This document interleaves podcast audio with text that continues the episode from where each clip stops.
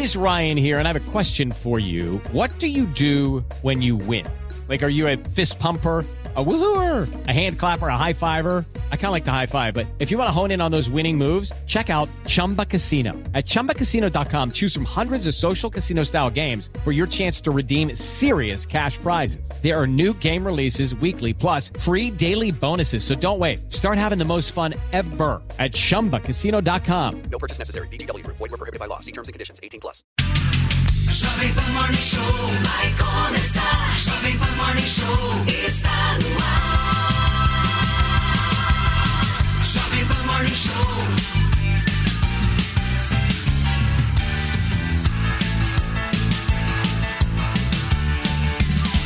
Jovem Pan Morning Show.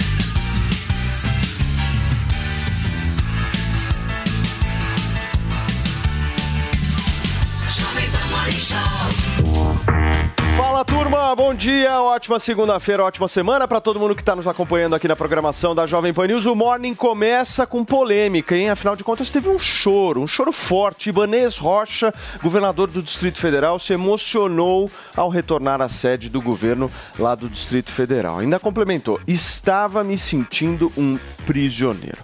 O nosso sofá mais polêmico de todas as manhãs vai contar hoje com a participação e a presença aqui daqui a pouquinho do deputado estadual Lucas Bov, ele que é querido pelo ex-presidente Jair Bolsonaro, que inclusive faz aniversário amanhã, terça-feira. Será que vai ter um parabéns ao vivo por aqui? E, obviamente, tem aquele entreter, afinal de contas, Felipe Campos já está por aqui. Florido, hein, turma? Muito bom, segunda-feira chegando e flores saltando pela sua tela, enfim. Mas vamos chegar porque enquanto você assiste o nosso Morning Show, notícias não param de chegar por aqui. Então, pois é, Paulinho, olha, tem sim. E a novela Gabi Martins e Lincoln Lau, olha, eu vou te falar, essa história parece que não vai ter fim, parece estar longe do fim.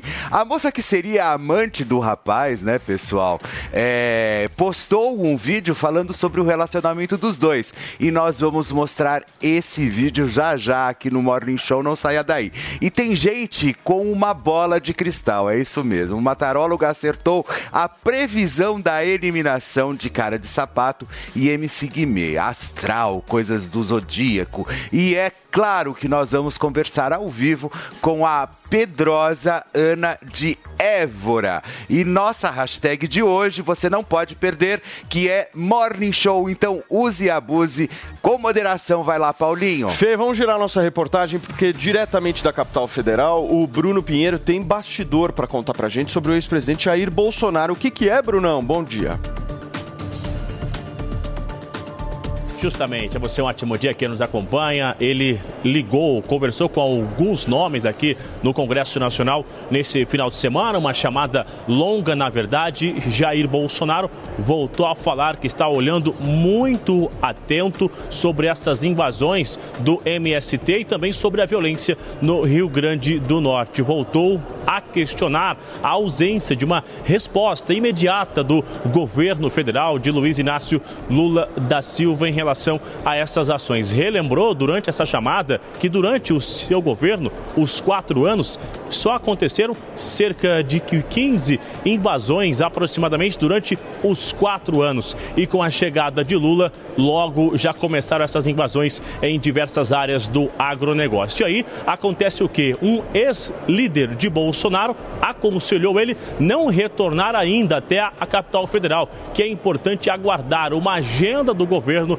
ser enviada ao Congresso e aí sim retornar e ser uma oposição a essa agenda. Retornar e somente ser uma oposição que não tem um discurso não é importante neste momento. Só que essa orientação divide opiniões. Uns acham que é importante Jair Bolsonaro já retornar esta semana, o que aparentemente não vai acontecer, viu, Paulo? Muito bem, gente, continuamos em Brasília porque agora a Catiúcia Sotomayor tem informações sobre uma imagem de uma deputada segurando uma arma que viralizou, né, Catiúcia? Bom dia.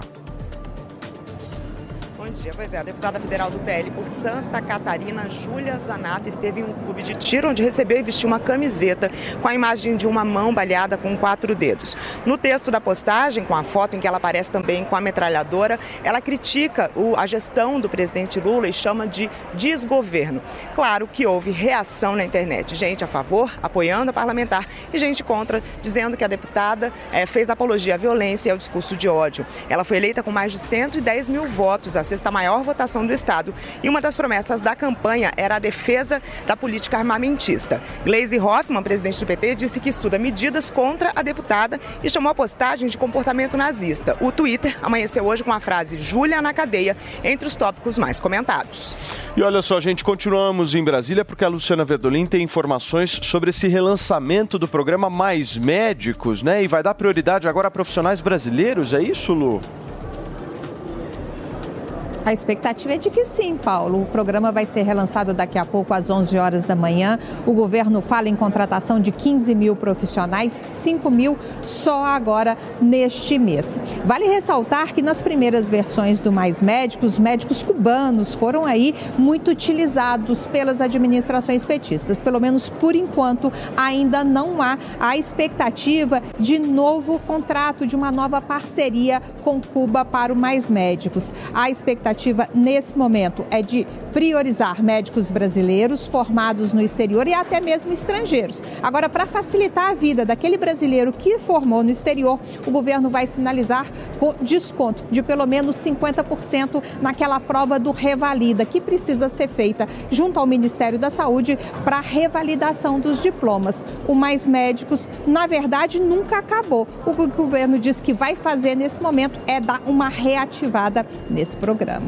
Tá aí o jornalismo da Jovem Pan News, Bruno Pinheiro, Luciana Verdolim e Catiúcia Sotomayor atualizando você das principais informações desta segunda-feira. E olha, gente, hoje nós vamos receber aqui no sofá do Morning Show o deputado estadual Lucas Bove, do PL de São Paulo. Educação e agronegócio são as principais bandeiras defendidas pelo deputado e a gente vai discutir um pouquinho mais dessas propostas e principalmente como é que é se relacionar com outros parlamentares da Assembleia Legislativa, incluindo a oposição. Senhoras e senhores, no Morning Show de hoje, Lucas Bove e Felipe Campos, que inclusive já fez um adendo. O homem tá bem cheiroso, daquele bem jeito que o cheiroso. Felipe gosta. Tá bem cheiroso, viu? A Cíntia Chagas não vai gostar disso. Não, ela vai querida. gostar, porque o namorado, o noivo dela está cheiroso, entendeu? Bom Tudo dia, bem, deputado? Bom dia, bom dia, tudo bem? Obrigado pela presença, obrigado pelo elogio aí. Fiquei, Imagina. Fiquei cheiroso pra sentar aqui ao seu lado. Ah, imagina, que isso. As Ficou- flores e o perfume. É lógico. É, pois é. Querido. Escuta, a gente ouve muito pouco falar da Assembleia Legislativa. Por quê? Olha, a Assembleia Legislativa, ela tem uma limitação de pautas, né? uma limitação do, da questão legislativa mesmo, e ao longo dos últimos 30 anos ela foi uma bengala do governo, do, do Poder Executivo.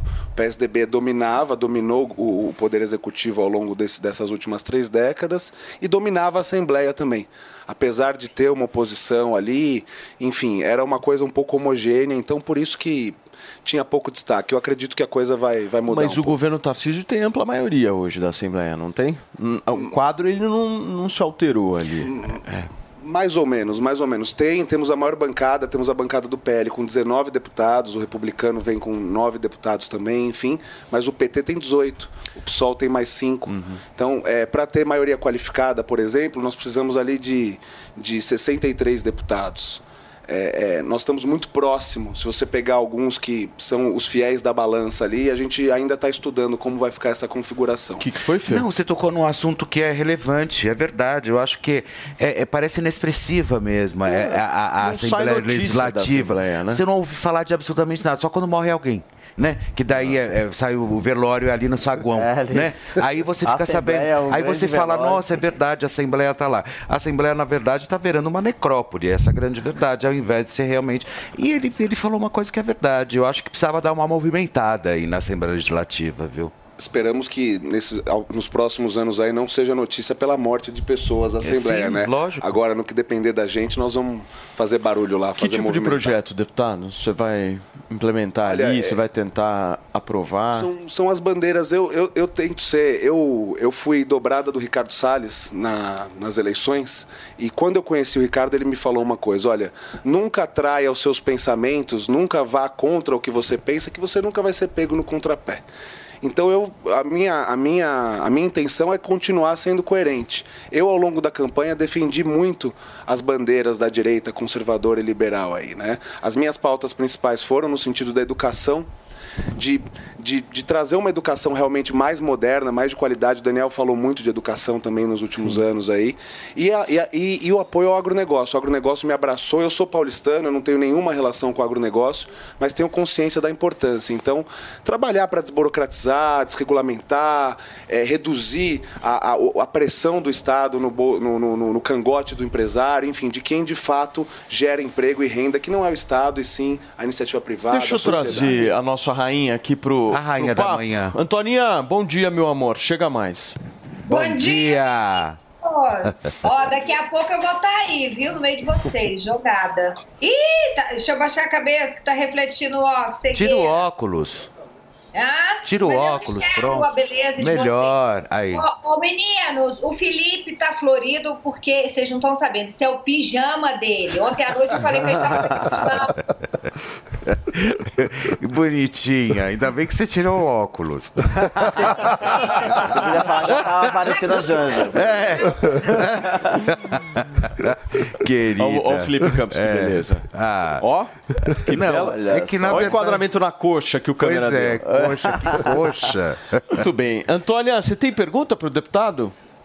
Ô, deputado, eu assim, me preocupa um, um pouquinho assim quando vem é, políticos da Assembleia de São Paulo, porque o Morning Show ele é nacional, né? Então a gente fica falando muito de São Paulo.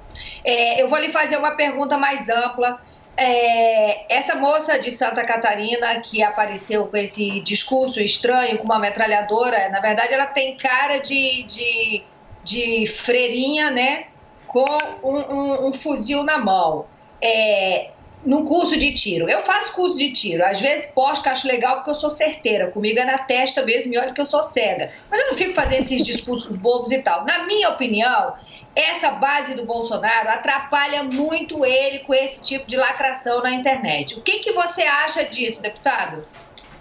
Olha, eu acho que dentro da, da, da direita nós temos vários perfis, né? Assim como, como nós temos na esquerda também. Tem aqueles que são mais radicais, aqueles que são mais moderados, aqueles que às vezes até acabam, não sei se é o caso da deputada, mas que acabam por exagerar nas suas colocações, nas suas manifestações.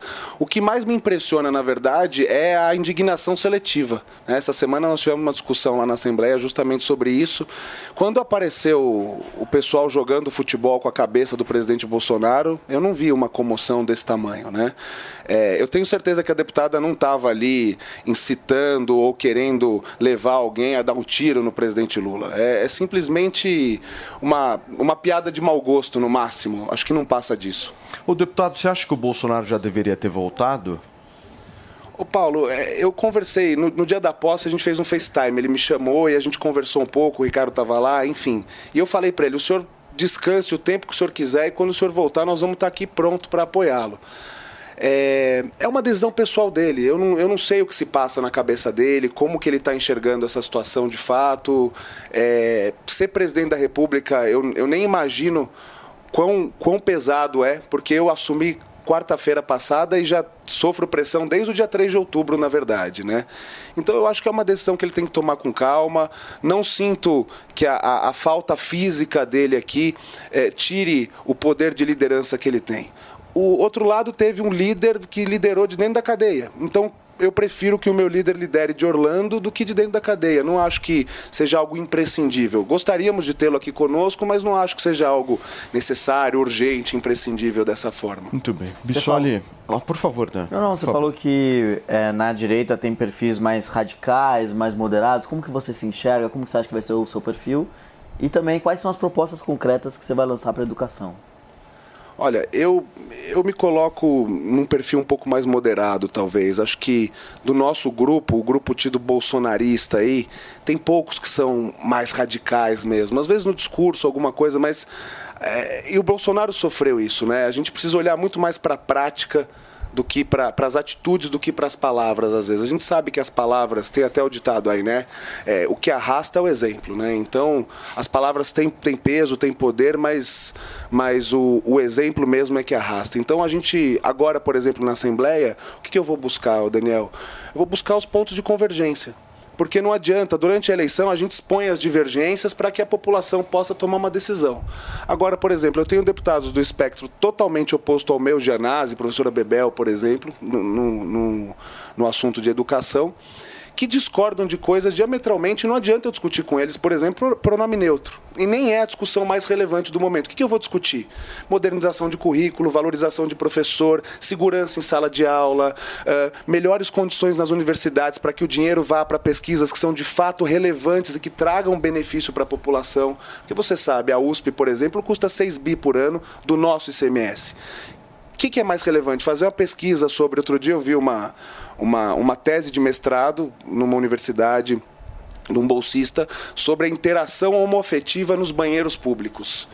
Desculpa, quer fazer essa tese, quer discutir esse assunto? Ok, não tenho nada contra, mas não com dinheiro público. A não ser que, que nós fôssemos a Noruega, que está tudo bem, e aí tem dinheiro sobrando para discutir assuntos. faz parte da cultura, inclusive. Os né? caras você- pautam uns negócios que não tem relevância nenhuma É. para a grande Agora massa. você falou né? um ponto que é bem importante, né? De valorização dos professores. O que, que você acha que é importante ali? O que, que de concreto dá para fazer para valorizar os professores?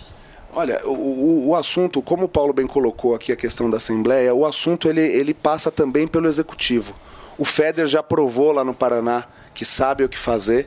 Então, o que a gente vai fazer, além de. Você sabe que lá na Assembleia os deputados aprovam um projeto por ano, já estão felizes. É, é muito pouco o nível de aprovação de projeto. O que a gente vai buscar fazer no nosso mandato é apoiar, inclusive, o Poder Executivo para que, que as coisas de fato funcionem. Então, a valorização do professor, obviamente que passa pelo salário, mas dignidade vai muito além do dinheiro. Mas o é professor porque ter um bom salário e apanhar na sala de aula não adianta Ah, mas nada. por dignidade, exemplo. Mas o dignidade São Paulo pessoal fez uma professor. reforma de tá professores no ano passado, né? Então a reforma dos professores já aumentou a base salarial dos professores, já mudou uma série de aspectos que são ligados à carreira dos professores, que já melhoram bastante as condições. Queria saber o que você vai construir em cima disso. Exatamente, é o que eu estou falando. Não adianta ter só dinheiro. Né? A gente precisa melhorar o salário dos professores, sem dúvida. É, eu cheguei agora, meu primeiro mandato, eu vejo a deferência com a qual eu sou tratado na Assembleia. É, é militar batendo continência, é prioridade para entrar no elevador e etc e tal. Por que, que um deputado é tão respeitado assim e um professor que passa mais tempo com os nossos filhos, eu não tenho filhos ainda, mas com os filhos da população, às vezes do que os próprios pais, são tão depreciados. Então, é, é nesse sentido, entendeu, Daniel? Não é, é claro que o salário é importante, está sendo discutido, inclusive, um aumento aí, você deve ter acompanhado, o, o PT está batendo esse- nesse aumento de 15%, etc e tal, mas a gente precisa trazer também dignidade condições de trabalho É, mas a dignidade está completamente atrelada ao- dinheiro e ao ganho também, né? Também, Porque também. eu, eu acho importante o que você disse sobre essa questão da segurança do, do, do- do professor dentro da sala de aula, enfim, mas a gente não pode, por exemplo, eu acho que normatizar a questão principalmente da dignidade do professor se a gente não, não leva também para a questão da grana, né? Porque o professor precisa. Eu acho que é uma classe, tanto que você vê aí o que rolou, claro que não é o seu métier, mas a polêmica que rolou aí com a MC Pipoquinha e a professor, né? Porque tem professor aí que ganha menos do que o salário mínimo. E é um absurdo. Então a gente precisa to- tomar medidas que sejam é, efetivas e o salário é uma delas. Outra, por exemplo, a gente precisa libertar os professores do, do, do corporativismo, do sindicalismo que hoje domina a classe. Né? É, houve durante o governo Bolsonaro muita mudança nesse sentido dos sindicatos, enfim, mas os professores ainda são, na minha humilde opinião, reféns do sindicato, da, OP da POSP, que usa eles como massa de manobra, assim como é feito no movimento do Sem Terra e em tantos outros. A esquerda tem esse viés né, de trazer, Ô, de deputado, agrupar. Nesse caso específico da educação, o Bolsonaro errou muito, né? Não é à toa que foram cinco trocas de ministros. Como é que você vê isso? Tem algo palpável para tirar do governo Bolsonaro em relação à área da educação? Tem, eu acho que é, foram, foram situações muito complexas pelas quais ele passou. Né? O, o- o Ministério da Educação, assim como alguns outros, como o do Meio Ambiente, por exemplo, são os ministérios mais esquerdizados, digamos assim. Então, é, é mais difícil mesmo. Eu entendo que seja mais difícil mesmo você promover mudanças. É, mas tiveram algumas coisas, por exemplo, a questão do FIES, né, das dívidas dos alunos durante a pandemia, etc. e tal. E é o que eu falei, às vezes é, nem sempre é o que você faz, mas é o que você tenta evitar que façam. O que aconteceu no Brasil, que na minha opinião, eu respeito muito as vítimas do Covid tudo que aconteceu.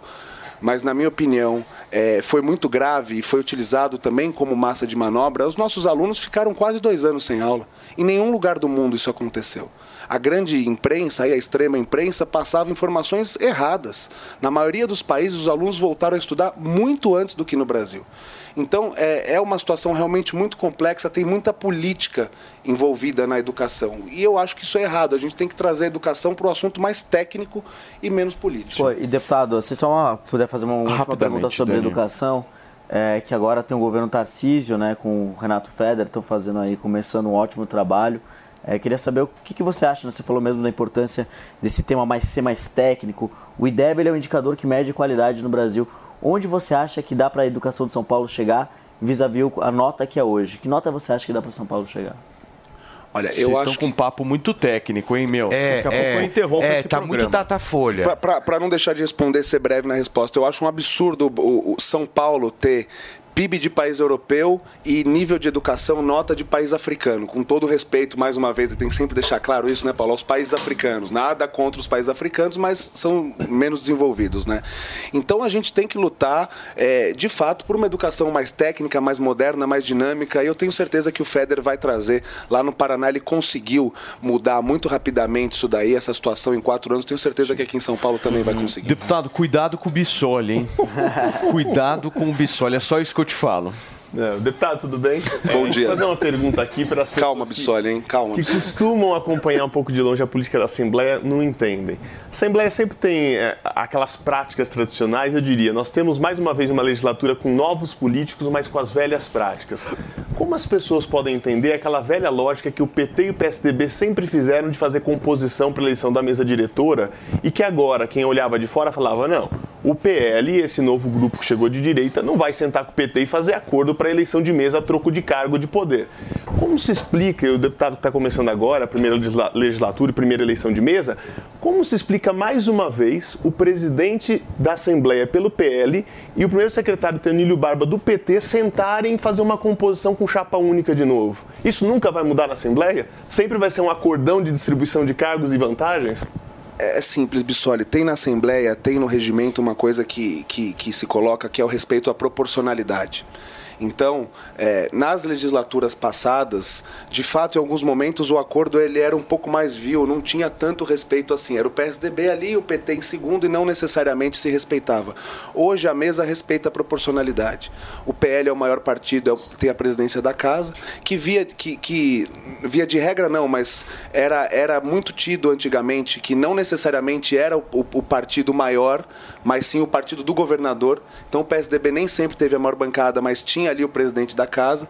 Então hoje eh, a maior bancada preside a casa, que é o PL. E a segunda maior bancada, que é o PT, tem a primeira secretaria. Eu sinto muito, eu não, não votei no PT para a primeira secretaria, votei no André do Prado, que é já deputado há vários mandatos, conquistou o espaço dele, é um deputado muito bem quisto lá, um deputado muito moderado, enfim. É, inclusive com a anuência do governador Tarcísio, mas o que está sendo feito na mesa é respeitar a proporcionalidade das bancadas. Isso é a democracia no seu mais puro sentido. Né? Deputado, só, só dois pontos Por favor. específicos em cima disso, é, para a gente ter claro aqui.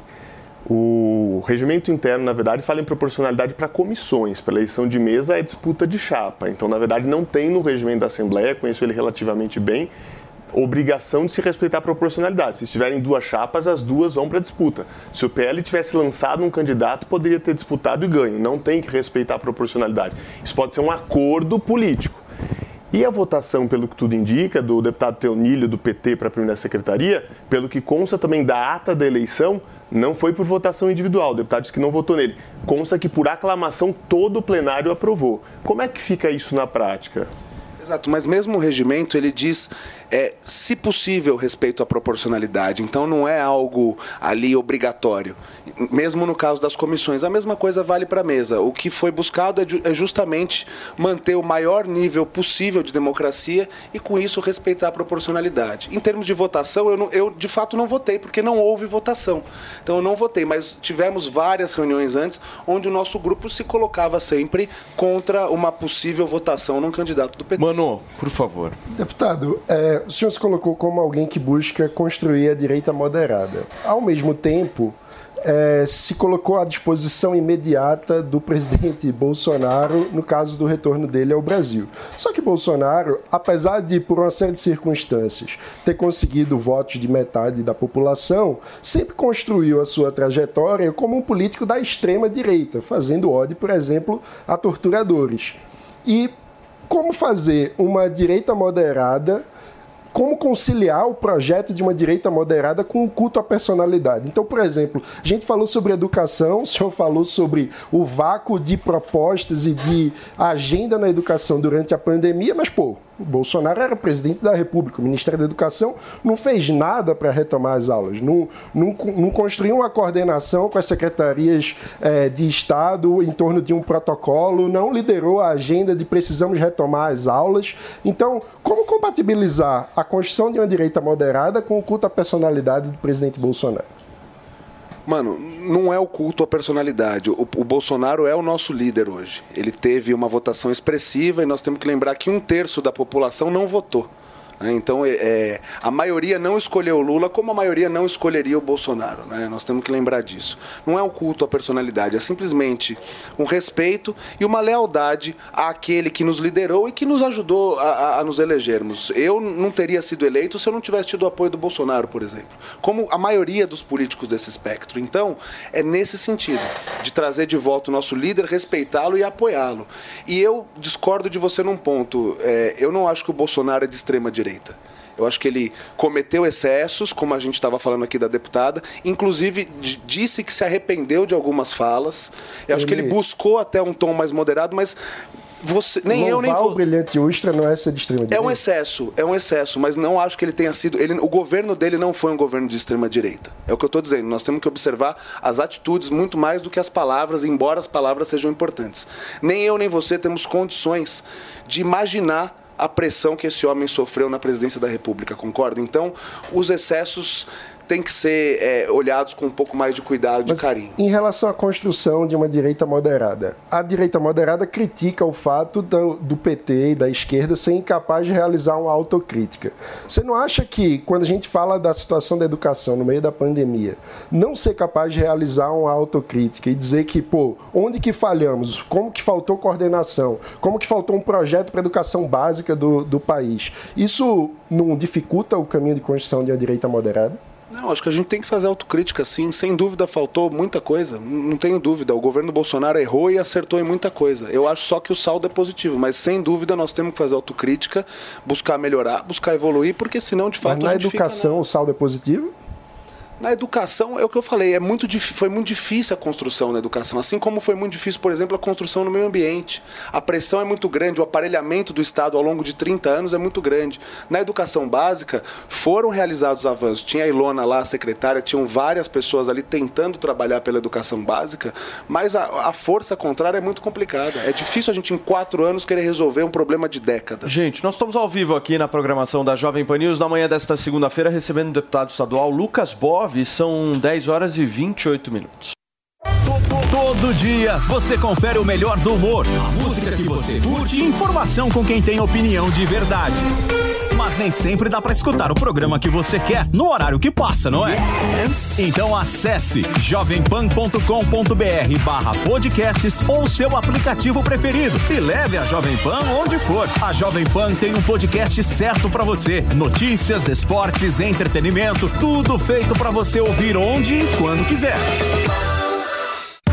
Para você que é amante da culinária japonesa, Toro Sushi, recomendado pelo Guia Michelin. Se você ainda não conhece, venha conhecer nossos cortes precisos e deliciosos sushis. Nosso executivo no almoço de segunda a sexta-feira é imperdível. Agora na Rua da Consolação 2947, com um novo espaço a céu aberto no nosso jardim. Consulte nosso site torosushi.com.br e faça sua reserva. Delivery no almoço e jantar. Toro Sushi. E aí, tá embarcando no mundo de apostas esportivas e não sabe por onde começar? Então conheça o vaidebob.com. Simples, fácil e intuitivo, o site te oferece as melhores odds do mercado e tem mais. Nas redes sociais, arroba vai de Bob, você tem postagens diárias sobre as principais disputas e dicas para fazer aquela fezinha. Muita gente acha que apostar é um bicho de sete cabeças, mas agora que você tem o Vai de Bob, fica relax. Então já sabe, na dúvida, vai de Bob. Business Jovem Pan. Spotify supera 500 milhões de números mensais. É um tremendo número, é muita gente ouvindo todos os meses músicas e podcasts na plataforma. Mas eu quero chamar a atenção, eu quero diferenciar os usuários ouvintes mensais do Spotify com os assinantes. Esse meio bilhão de ouvintes não significa dinheiro no caixa da empresa, não significa pagamento. O Spotify hoje tem 205 milhões de assinantes do, do, do serviço premium, segundo o balanço do último trimestre. Essa turma, esses 205 milhões, é que paga a conta da empresa. Bruno Meia e os destaques do mundo dos negócios. Acesse agora o canal Jovem Pan News no YouTube e no Panflix. Venha saborear o Festival da Cavaquinha no Restaurante Fredi de segunda a segunda no almoço e jantar. Diversas opções de entrada, como alho poró gratinado e concha recheada com carne de siri gratinada. Sete opções diferentes de pratos com cavaquinha e sobremesas como soufflé de chocolate e creme brulee. Esperamos você. Rua Pedroso Alvarenga, 1170, Itaim Bibi. Telefone 31670977. Você já ouviu alguém chamar uma empresa de unicórnio? Unicórnios são empresas avaliadas em mais de um bilhão de dólares. Já imaginou investir numa empresa com esse potencial? Então junte-se à Jovem Pan na caçada do próximo unicórnio.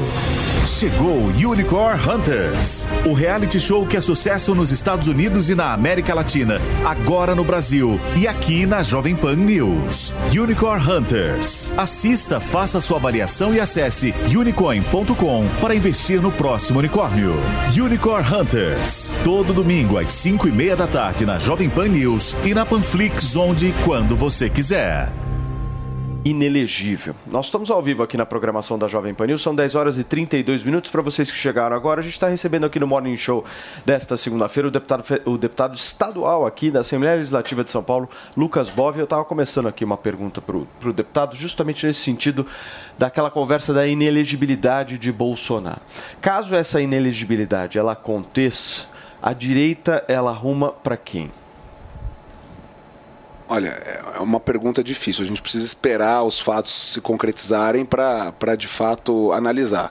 Tem bons quadros na direita, né? Quem? Tem, tem bons nomes. Olha, eu, por exemplo, a- a- pensando assim, a princípio, acho que o governador de Minas, o Romeu Zema, é um excelente nome. Você acha que o Zema hoje está à frente do Tarcísio no que se refere a essa possibilidade? Porque o Kassab aqui na programação da Jovem Pan, na estreia do Direto ao Ponto, se eu não me engano, foi semana passada, vocês me corrijam se eu estiver errado.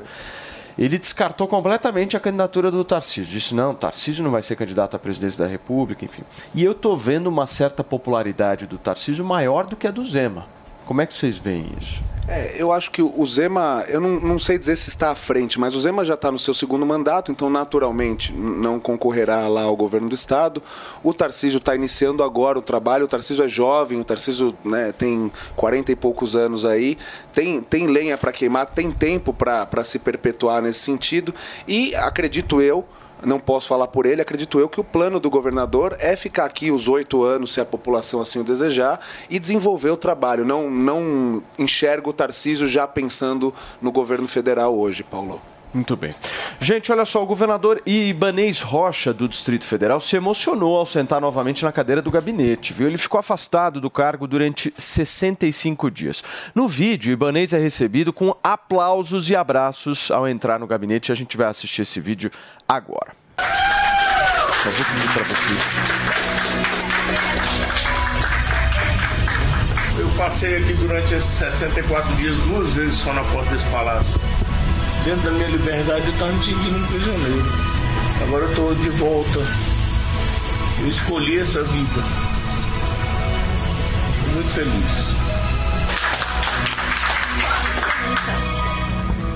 Ibanez Rocha foi afastado do posto de governador do Distrito Federal por decisão do ministro Alexandre de Moraes do Supremo Tribunal Federal, um dia depois dos atos do último dia 8 de janeiro. O afastamento duraria 90 dias, mas Alexandre de Moraes decidiu antecipar o retorno do governador.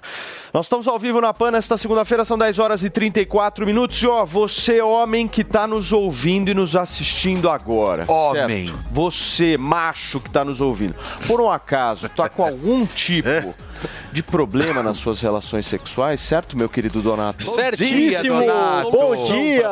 Que seja uma semana incrível, meus amigos Segunda-feira de pé. Segunda-feira de pé. O que, que você fez no cabelo, hein? Tá estranho, hein? Tá estranho, cara. Deixa eu ver, peraí, pra cá. Não, eu acho que o cara errou, hein? Ainda bem que quem ouve no rádio não tem imagem, né, meu? É, inclusive, eu, é, é, eu falo de um produto que é o único produto que a gente não consegue mostrar antes e depois, né? Ah, que bom, né?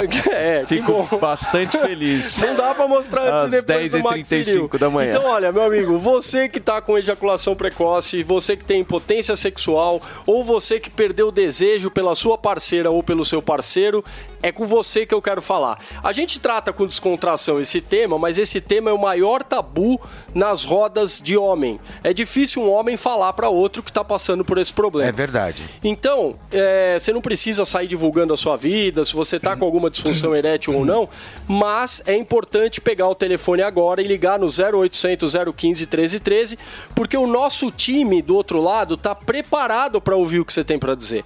A gente tem percebido que esse problema afeta muito mais homens do que você imagina.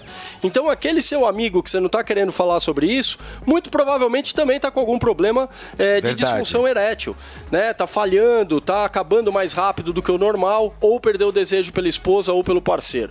O Max Viril ele foi desenvolvido exatamente para essas três funções. Ele vai retardar o seu tempo de ejaculação, ou seja, mais prazer para você, para sua Claro. parceira ou parceiro. Ele vai mandar fluxo sanguíneo para onde você mais precisa para você recuperar aquela ereção de 18 anos de idade. Ô, saudade, hein, meu? E Ô, também Donato, ele vai devolver o desejo sexual. Vamos só falar- Vamos só falar o número para todo mundo já Vamos lá. anotar. 0800 015 1313, certo? Certíssimo. Esse é o número. Esse é o número, e nesse início de, de outono, que vai começar hoje, essa estação maravilhosa, eu vou fazer uma promoção diferente. Presta atenção. As 400 primeiras ligações vão ter os 60% de Que desconto. bombou sexta-feira, hein? Bombou mesmo, tá garantido 60% de desconto para essas 400 pessoas. Vou mandar de presente o Max Viril Control. Em breve eu vou Isso trazer. é bom, hein? É muito bom. Eu vou trazer um depoimento de um funcionário aqui da Jovem Pan. Ele já eh, que falou que o negócio. É. Diz que a, a mulher falou para não mandar outro. Isso não manda Ah, outro. Esse aqui vai. maravilhoso. Mas você vai fazer até que Levanta horas? a cabeça, É, Brasil! Já, já vou te falar o seguinte, ó. Quem adquiriu o kit completo, além de ganhar o Max Viril, vai, vai ganhar mais um Max Viril. Hum. Que não aqui, é ó. medicação, Não hein? é medicação. O que, que é isso? Esse, eu vou Esse é mandar- outro. Não, é o mesmo. Ah, é eu o vou mandar mesmo. um pote a mais, além Ah, dos 60% beleza. de desconto. Eu vou mandar um pote a mais para você dar de presente pro seu amigo. Você fala assim, ó, eu sei que você não falha, porque eu também não falho, mas ó, Max Viril para você de presente. Eu tenho certeza que seu amigo vai te amar. Ô, Donato, até que hora você vai fazer essa promoção, hein? É para os 400 primeiros. Pode ser que já não tenha mais. Então seja rápido, pega o telefone, começa a ligar no 0800 015 1313 para começar a semana com tudo. Você toma uma cápsula de 3 em 3 dias ou uma 20 minutos antes da relação. Exatamente. Exatamente. Ou E seja, efeito imediato e concentração no corpo. Então, vai gente, é resolver. o seguinte, Tem são que os ligar. 400 primeiros. Se você pegar o telefone agora, ligar no 0800 015 1313 e falar que ouviu o Morning No Show, você Morning garante Show aqui, 60% de 60% desconto. de desconto. Se você demorar muito, meu amigo. Aí Levanta esse a cabeça. Brasil. Levanta a cabeça do leão, Brasil. Obrigado, Levanta Donatão. a cabeça, Brasil. Gente, vamos voltar a falar aqui com o deputado estadual Lucas Bove, porque o ex-presidente Jair Bolsonaro disse que chegou a hora de virar a página e pensar no futuro. Bolsonaro falou ao telefone com o filho Flávio Bolsonaro, que estava em um evento com congressistas do Partido Liberal no Rio de Janeiro. O ex-presidente pediu foco para que o partido eleja pelo menos mil prefeitos nas próximas eleições municipais do ano que vem. Bolsonaro também pediu foco dos congressistas do partido para a abertura da comissão parlamentar mista de inquérito dos atos do dia 8 de janeiro. Deputado, a gente estava conversando antes eh, da gente trazer o Donato para cá sobre essa volta do presidente Jair Bolsonaro em elegibilidade, falamos dessa questão dos rumos aí da direita. Como é que você está vendo essa virada de página que ele quer dar? Ele consegue fazer isso? Acho que consegue. É, o presidente Bolsonaro tem um modo muito particular de se comunicar, mas tem logrado êxito aí. Não ganhou as eleições, mas conseguiu uma votação expressiva, aumentou sua votação. No Nordeste, é, a, a votação dele aumentou na maioria dos estados. Ele teve uma, uma queda aqui no Sudeste e eu atribuo isso ao, ao belo trabalho que a imprensa fez pelo outro lado. Mas Bolsonaro ampliou o seu campo, ampliou o seu campo e teve muito mais adversário, né? Concorrer com o Lula muito mais difícil do que com o Haddad em 2018. Então eu acho que ele tem totais condições de, de, de dar andamento nessa estratégia. Mano, você não concorda muito, Eu né? acho curioso, porque o deputado falou que faz autocrítica, mas aí para falar sobre a diminuição do desempenho eleitoral do Bolsonaro no Sudeste, a culpa não é do Bolsonaro, a culpa é da imprensa. Como assim? Mas não tem como negar, né, mano? Não, veja, é, eu, eu sinto isso. é, o político que culpa o outro por, um, por não ter voto é como um vendedor de sapato dizer que a culpa de não vender sapato é do cliente ou é de outra é de outro fator. A culpa de não ter voto é do político. Se o político diminuiu a votação dele, a, a imprensa era a favor do Bolsonaro antes. Não, mas espera, mas Não, a né? gente sabe que a imprensa também, ela foi bem, mas, Mas- foi bem mas, por outro lado, o é, Bolsonaro é tinha a máquina né? também. Não, ele Exato, tinha a máquina, mas gente, escuta, sem ele tinha a máquina, mas a partir do momento que você tam, você consegue realmente se colocar, porque colocaram ele dentro de uma bolha, gente. Isso eu posso falar porque eu sou jornalista e eu tô nesse mercado há 25 anos, como você também é jornalista. Você sabe que existe Eu essa sei. manobra, entendeu? Foi pesado. Mas Sem é, dúvida, ele não teve, uma- ele não teve oportunidade. Isso, havia- isso eu achei, isso eu achei muito injusto. Que havia e que há uma indisposição de Sem uma boa dúvida, parcela a- a da imprensa, é- é mais Só que ele, ele regou essa plantinha. Exato. Não, ele Exatamente. regou, sim, ele É, regou, ele regou bastante. mas, é, Ele deu muita mas que pauta. pesaram na tinta, sem dúvida alguma. E, e um ponto central é como que o presidente fala em virar a página, ou seja, pensar no futuro. Então não dá para ficar pensando no futuro culpando os outros, né? Sim. Ficar procurando erro nos outros, culpa nos outros, é, não é assumir a própria responsabilidade na construção do futuro. Então, me incomoda muito como que fica terceirizando a responsabilidade e não fala, por exemplo, da falta de agenda concreta na educação, por exemplo. Então, pensar no futuro não é construir um programa de verdade para a Você acha educação. que ele errou em Você tá qual muito discurso, nervoso, Mano. deputado? Mas, você, acha o que, Mano- você acha que o, que o presidente errou em qual discurso? Eu, eu acho que a, a autocrítica ela tem que ser feita, desculpa, Felipe, ela tem que ser feita, a autocrítica tem que ser feita, mas a gente tem que avaliar todos os fatores. Você não acha que ele falou muita A besteira? gente não pode avaliar, a gente não pode fazer só o- a política, você não pode avaliar só os fatores internos, os fatores externos também, como a pandemia, a guerra na Ucrânia, tudo aquilo que dificultou. Então eu vou ignorar isso tudo? A pandemia dificultou extremamente o governo Bolsonaro de, de- de se desenvolver. Isso não tem como discutir. É um fator, assim como é um fato concreto, que a imprensa tinha uma indisposição, regada por ele, talvez, etc. Mas a imprensa tinha uma Talvez indisposição. não, ele ficava no confronto ali diariamente. Sim, É. sim, porque ele sabe que a imprensa ela tinha um viés político desde antes das eleições de 2018, porque era baseado numa troca. Ele quis comprar essa briga. E ele quis continuar com a briga. O problema é que ele não quis. Ele, ele, na- o que o Bolsonaro fez, ele, ele ficou batendo. Ele, ele, ele como se diz, é, é cabo de guerra. Ficou né? fazendo Com cabo a de guerra. imprensa. E o que não vale a pena, ao invés de direcionar para um outro caminho, não, ele ficava provocando, ficava provocando, ficava minha leitura, ele provocando. perdeu pra Isso ele é muito mesmo. ruim, entendeu? Ô, Antônia, você me pediu, meu amor? Pedi, pedi. Eu quero um Red Bull. Red Bull. Ah, pra mim, ah, pra mim, deixa eu falar uma coisa pra vocês, gente. É, a- a- o, que, o que ferrou tudo, o rolê todo, foi a comunicação do Bolsonaro. Sim, Primeiro ele tá falava, falava muita bobagem quando não tinha que falar e dava, como o Paulo falou, regou, regou as, as plantinhas, né? Ele dava pano pra manga, né? E parecia que fazia de propósito. Na hora que tinha que falar, ele calou. Na hora que tinha que calar, ele falava. E a comunicação do Bolsonaro foi uma atrapalhada do início ao fim. Ninguém sabia dos feitos dos ministros do Bolsonaro, sabia através da live dele, sabia através das redes dele. Mas uma coisa é eu vir aqui na minha rede e falar: olha, gente, o meu batom ele fica 24 horas na minha boca. Outra coisa é a imprensa falar, entendeu? Eu não posso ficar me autoelogiando, então falando as coisas que eu fiz, porque tem outro efeito. A comunicação do Bolsonaro pecou do início ao fim. E várias vezes eu questionei, questionei inclusive uma vez o Eduardo, quando veio aqui no meu canal, o Eduardo falou, mas meu pai é indirigível, Antônia, não tem jeito, a gente fala pro papai, não fala isso, não faz assado, mas ele faz. Então por que é- é- é- é contratar uma comunicação? Porque o serviço da comunicação dele foi péssimo. O ministro da comunicação dele não era para estar naquele lugar, entendeu? Secou uma atrapalhada do início ao fim. Então fica difícil. E aí as pessoas só retratavam coisa ruim. Mas não adianta, né, falar. Muito bem. Deputado, eh, também falam muito da história da Michele Bolsonaro, né? Eu queria ouvir um pouco de você. O que, que você pensa dela? Você acha que ela tem algum tipo de preparo político para assumir o negócio? Eu tive com a, com a primeira dama duas ou três vezes e, e ela é muito carismática, ela é muito querida, as pessoas gostam muito dela. É, a questão política você se prepara, você estuda, você se desenvolve, você se prepara.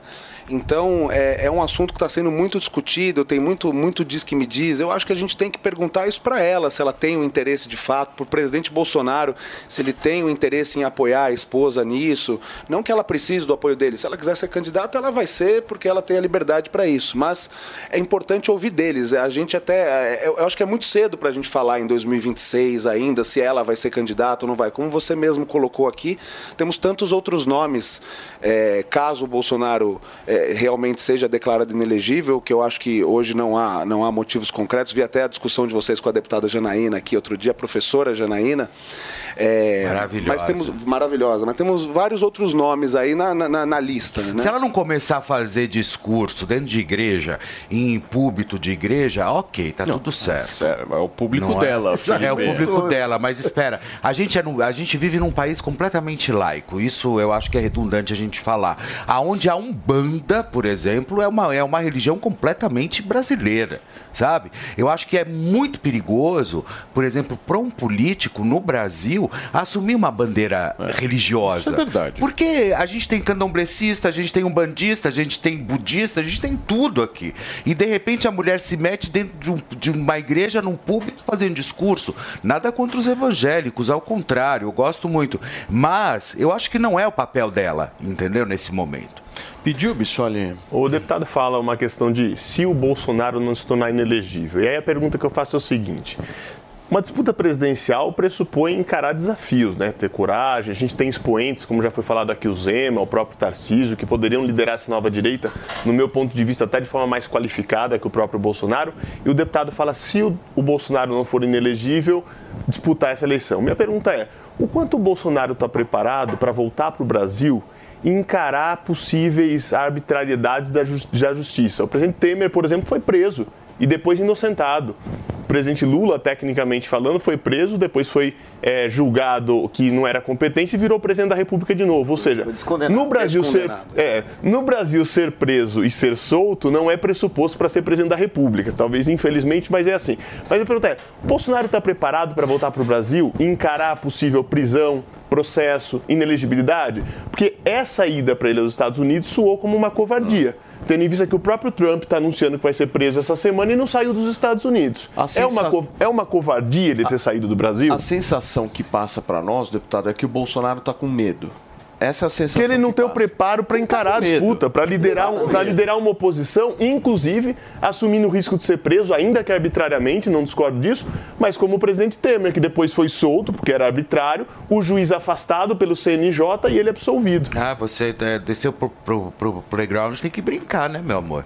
Quem quer ser líder de um grupo, numa disputa como a gente tem dividida no Brasil, tem que estar disposto a tudo. Penso eu, inclusive, a enfrentar arbitrariedades, que depois espera-se que a justiça corrija. Óbvio, claro. Olha, eu, eu respeito, como é próprio do nosso espectro político, as liberdades individuais de cada um. É, Individuais é de cada um, professora Cíntia vai me corrigir. Eu, eu respeito, respeito as liberdades. Depois eu quero saber como é que é. aí que, aí que geram os conflitos do casal. Menos mal, que fique só na, na língua portuguesa, né? Eu respeito as liberdades, então, eu, é, individuais. Eu, eu, eu não vou fazer juízo de valor se o presidente tinha que voltar, não tinha que voltar, se ele foi covarde ou não foi. O fato é que o sistema, e aí eu sei o que você vai dizer, mas o sistema, quando é em relação ao Bolsonaro, é sempre muito mais pesado. É sempre muito mais firme, é sempre muito mais. A gente viu alguns excessos sendo cometidos e foram cometidos aqui, fazendo autocrítica, pelos três poderes. O legislativo, em alguns momentos, o presidente Bolsonaro cometeu e admitiu que cometeu alguns excessos, então, portanto, o executivo e o judiciário não há como se negar. Acho que todos aqui concordam que também cometeu alguns excessos. Então, me parece, me parece que o presidente quis buscar uma tranquilidade. É, tem a questão pessoal do descanso e tudo mais, mas quis buscar uma tranquilidade para poder estudar a situação. Eu de fato não sei, ele nunca me falou isso. Eu acho que essa pergunta tem que ser, tem que ser direcionada a ele, né? Com todo respeito, acho que essa pergunta tem que ser direcionada a ele.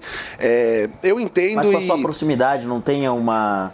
Você não tem uma indicativa do, do- de para onde pode estar indo? Não do que ele tenho, tá a gente- pensando? a gente E, e acho que a pergunta é assim, ele tendo demonstrado essa fragilidade, será que então buscar um outro líder como o Zema, como o Tarcísio, não seria uma melhor possibilidade para encarar esse, esse desafio futuro do que apostar numa pessoa que já se demonstrou frágil pessoalmente falando? Sabe o que acontece, Bissoli? O, o, o presidente Bolsonaro tem vários defeitos, assim como todos nós. E em que pese esses defeitos, ele é a liderança. A liderança não, não é buscada, é conquistada. Ele conquistou, ele arrasta. Se ele voltar amanhã ou daqui a um ano, o aeroporto vai estar lotado para recebê-lo, eu te garanto. Então é uma liderança conquistada, não imposta, não construída, não buscada. Era um deputado que falava sozinho no plenário. Que, nunca, que era um dos poucos que não participava dos conchavos ali na nas palavras do ministro Joaquim Barbosa. O Lucas, mas não enche o aeroporto do jeito que enchia, né? São- Até são- pelo. eh, Não sei, meu, meu ponto, assim, eu não consigo ver uma mobilização da sociedade da forma como era antes. Como era antes, eu estou 100% de acordo. O cara mobilizava. Agora eu sinto uma galera insatisfeita justamente Decepcionada. por essa. Por essa eh, espécie É de decepção, covardia, por, né? essa, por esse silêncio. É um silêncio que perdura desde outubro, se a gente analisar. É, Nós e é estamos uma batendo mês de abril. E Isso não significa que essa direita criada não tenha vontade de voltar ao poder e tirar o governo eleito. não é Beleza, isso. beleza. Mas talvez com outro líder. Eu gosto muito do que o Bissoli traz, de justamente de um- ter uma outra frente também na direita. Eu acho que isso é importante, não depositar todos os ovos numa única Antônia, cesta, você né? pediu, meu amor? Vamos lá. Pedi, eu pedi. Gente, a gente está no mês de março. O, o- o ano mal começou, temos quatro anos pela frente. Deixa o cara ficar lá todo dia essa preocupação onde está Bolsonaro, o que, que ele está fazendo. O, o que o Bolsonaro fez de errado já, já, já foi. Agora não interessa onde o Bolsonaro está ou deixa de estar, entendeu? Ele está fazendo a liderança dele. Se ele for para os Emirados Árabes, ele vai estar lá fazendo a liderança dele. Entendeu? Ele não vem para cá porque provavelmente ele está negociando uma série de coisas que a gente desconhece. Óbvio. Tem uma coisa, ele é estrategista, ele se perde na narrativa dele, nas, na- na- na- por exemplo, essa coisa de fazer silêncio, entendeu? E deixar as pessoas na porta do, do, do Congresso, achando que qualquer hora dessa ia, ia cair um príncipe do cavalo branco, ia falar, acabou, sai fora, Lula, eu tô de volta. Isso é uma loucura que foi criada no, no- no coletivo, entendeu? Na cabeça das pessoas, daqueles mais radicais que achavam que a qualquer hora o Bolsonaro ia aparecer e ia resolver a questão. Tanto é que eh, acabou com esse tanto de prisão aí, um monte de gente hoje... Ô, Antônia, Antônia, me, errado. me, me permita só discordar em um ponto aqui. Eu vou discordar de você pelo seguinte: alguém quer se colocar como líder de um grupo, não pode fazer o que ele fez. Sumir, não dar declaração. O último ex-presidente que podia ter feito isso e buscado asilo em algum tipo de república totalitária era o Lula, para não responder a processo e não ter sido preso. E não fez, ficou aqui e voltou a ser presidente. Posso discordar do governo dele, posso não ser eleitor dele, mas ele cumpriu um papel para o seu eleitorado. E hoje virou, é, virou herói para esse eleitorado. Agora o Bolsonaro a- adota uma conduta de quem não está preparado para essa disputa. de quem não, não entende quem tá com quem está disputando e o que tem que encarar. Quem vai dizer isso são os liderados, não somos nós aqui numa, numa, numa mesa redonda, são os liderados dele. E o ônus e o bônus, quem vai sofrer é ele. Se ele voltar e não encher o aeroporto, o ônus é dele também. Ele é o líder. Ele, a estratégia, como a Antônia falou, muito bem colocado, ele é um estrategista. A Então, mas a, estratégia di- é a direita tem que ficar esperando a decisão dele? Eu vou Ou ficar seja, esperando então- a decisão dele. É- é Ele- essa- ele- então, ele- essa é a minha sim. pergunta. Você está Pois disposto é. a isso, mas a minha pergunta é: será que a direita tem que ficar no país esperando a vontade do presidente Bolsonaro? E se daqui três anos e meio, faltando o prazo da, da, da convenção, ele resolver ser, todo mundo larga qualquer outro projeto Mas, de lado mas essa é a sim pergunta da Antônia. Por que, tá dele? todo mundo, a esquerda toda, preocupada com essa liderança do Bolsonaro? Se ele perder a liderança, bom pro outro lado. Não, não é a esquerda Não, que é, tá eu acho que ele não a tem que perder a liderança. Eu acho que tem que ter uma nova frente também.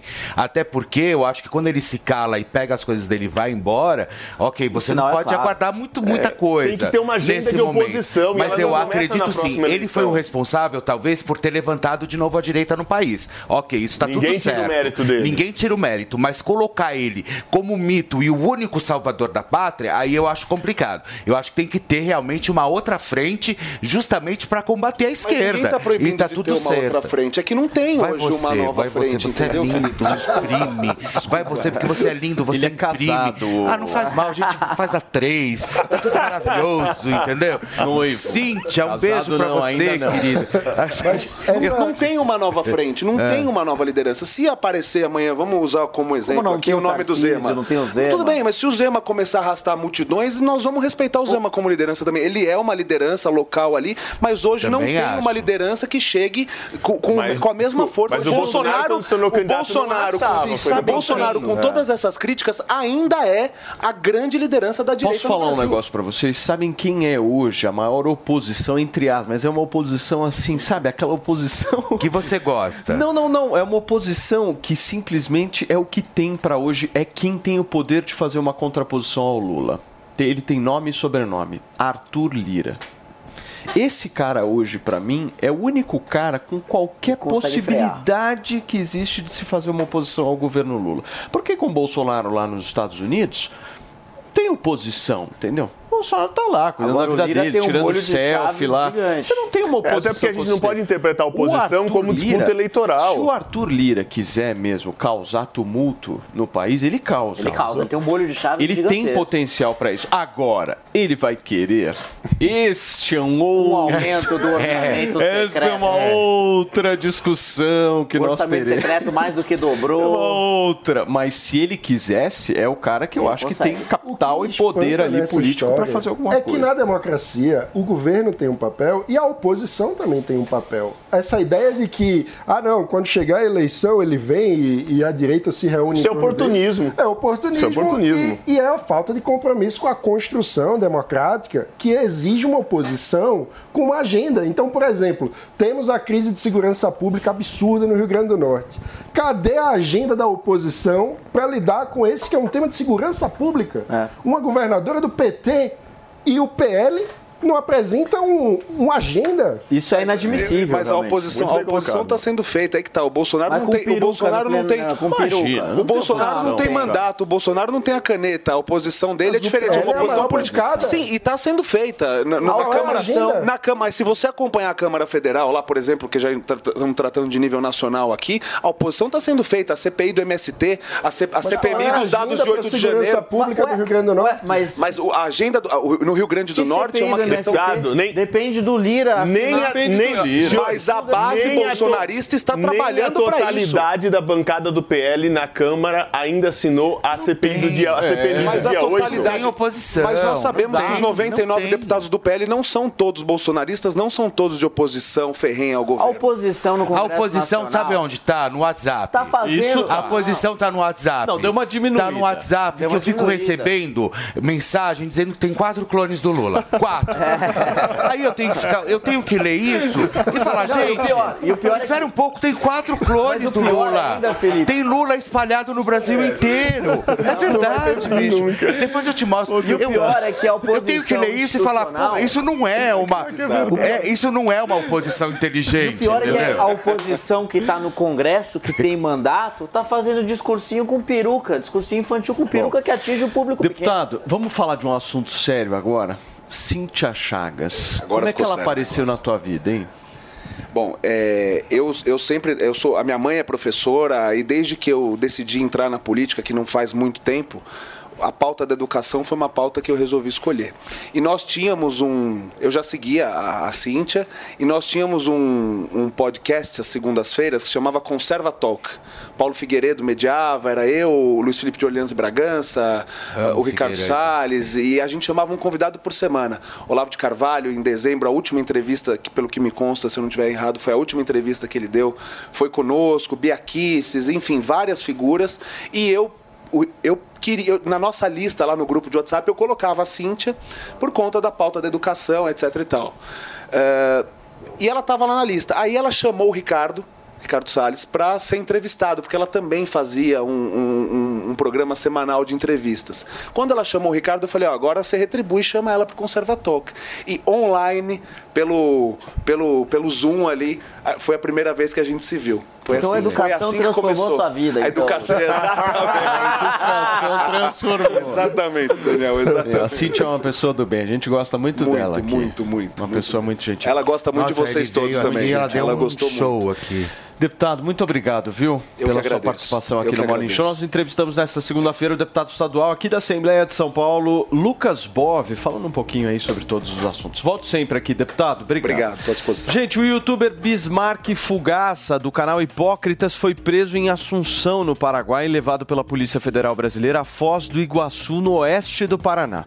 A prisão foi determinada pelo ministro Alexandre de Moraes, do Supremo Tribunal Federal, em dezembro de 2022, por à democracia. De acordo com a Polícia Federal, Bismarck é investigado na Operação Lesa Pátria. Na sexta-feira, inclusive, gente, um guarda de Foz do Iguaçu também foi preso suspeito de envolvimento nos atos. Ao todo, foram quatro mandados cumpridos no Estado. A polícia explica que a cooperação jurídica internacional permitiu o cumprimento do mandato. Agentes públicos paraguaios localizaram o youtuber e o conduziram até a Ponte da Amizade na fronteira, justamente para a apresentação às autoridades brasileiras. A defesa de Bismarck Fugaza ainda não se manifestou. Como é que vocês veem isso? Rapidamente, Dani, começa você. Olha, é, tem gente muito maluca por todos os lados e, e mais uma vez a tentativa de é, um youtuber tentar chamar atenção e gerar uma pauta, é por isso que a gente está aqui. Mano, Pois é, eu- eu- minha opinião sobre os envolvidos eventuais no 8 de janeiro é conhecida. Eu acho que todos precisam ter o seu grau de participação devidamente é, apurados, com critério pela justiça, para separar o joio do trigo e aqueles que são culpados, que incentivaram de alguma forma a invasão, precisam ser responsabilizados e cumprir o. Agora, se ele está querendo sair é porque tem coisa, né? Ele, ele- com certeza ele deve estar bastante preocupado. Né? O Antônio, esse canal Hipócritas sempre foi muito parceiro do Bolsonaro, né, durante a, a gestão dele.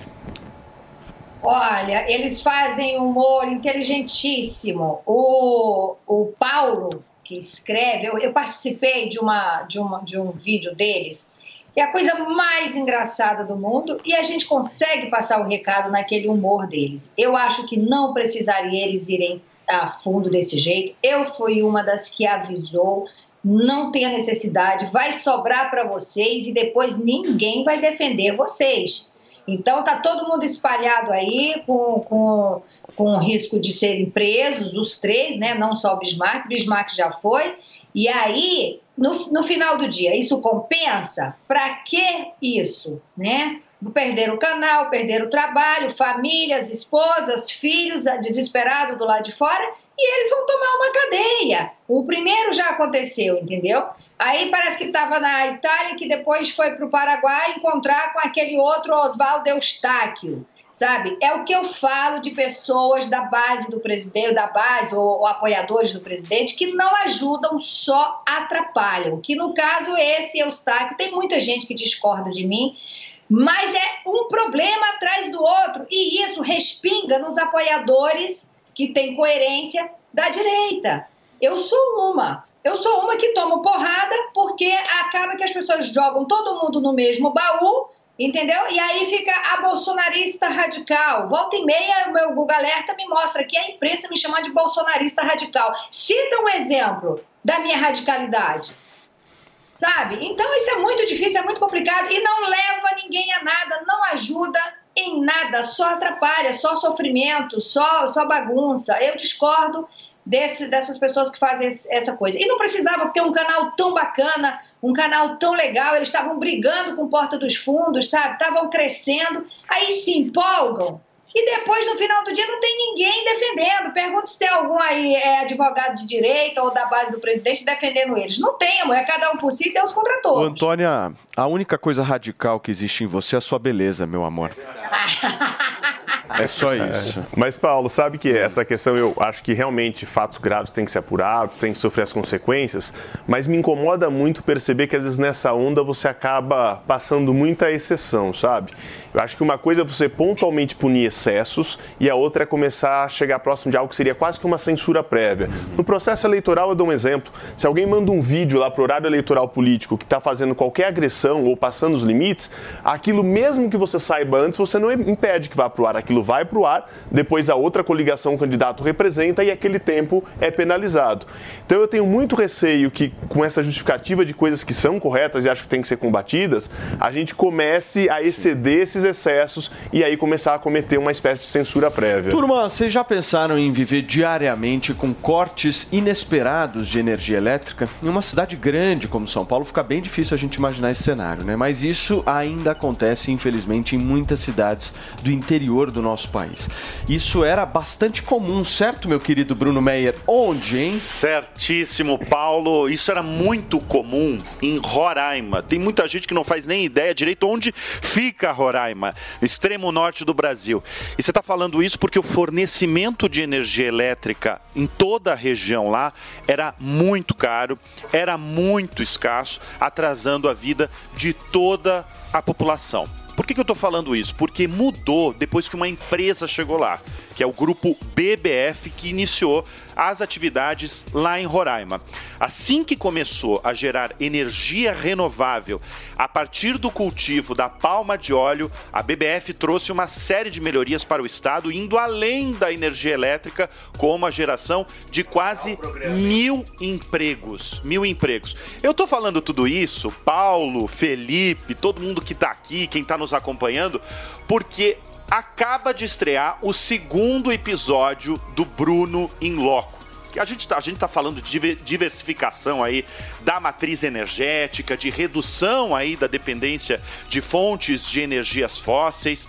E Felipe, você falou que tá muito legal. Eu me surpreendi muito Você com a é muito audiência. bom. Você é muito bom. Obrigado. Eu, eu me surpreendi muito com a audiência do primeiro episódio. Foi mesmo? Porque esse, essa é uma série Isso criada... nada mais é do que óleo de dendê, né? Óleo de dendê, exatamente. A gente tá falando de palma de óleo que gera energia elétrica, energia renovável para milhares Isso aí de traz um pessoas. mega e impacto na famílias. preservação, Exatamente, a gente né, tá Brunão? falando de sustentabilidade.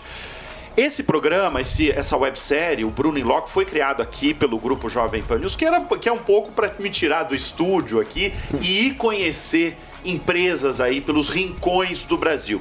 Eu tenho um trechinho. Por favor, meu. Paulo, do segundo episódio que tá ao ar já no YouTube, já na Panflix. Vamos, vamos acompanhar um pouquinho.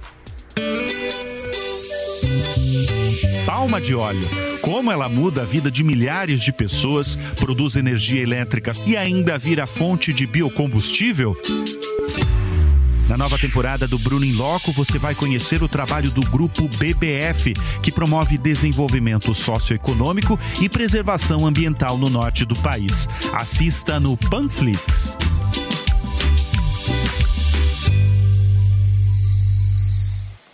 Tá aí, Brunão. Cara, esse projeto aí, essa série, esse episódio aí em Roraima com o grupo BBF, mostrando aí a geração de energia através da palma de óleo, é um projeto que me me deixa muito orgulhoso, Muito sabe? Uma um projeto que tem aqui no Brasil, que está transformando a vida de muita gente, porque imagina, é uma empresa que chegou num lugar, num- assim, em Roraima, não é em- na capital, não é em Boa Vista, era uma cidade de 7 mil habitantes que dependia de governo local e que está gerando aí mais de mil, dois mil empregos, tá com vaga aberto lá. E viva o azeite de dendê. E viva a palma de óleo. Palma viva de a palma, de óleo. Pra gente assistir o episódio, é só apontar a câmera do celular agora. Tá aqui, exatamente. Pra Quem esse tá- QR Code que está Exatamente. aparecendo aqui na tela da Jovem Pan, você vai direto pra Panflix e assiste o Bruno in Loco, nosso queridíssimo Bruno Meyer, rodando aí o Brasil e mostrando bom, pra gente viu? grandes experiências. Muito, certo? muito, muito. Obrigado, Brunão. Valeu, Beijo pra gente. você. É. Gente, eu vou para um rápido intervalo comercial, muito curto, mas antes você confere aqui na Jovem Pan o giro de notícias desta segunda-feira.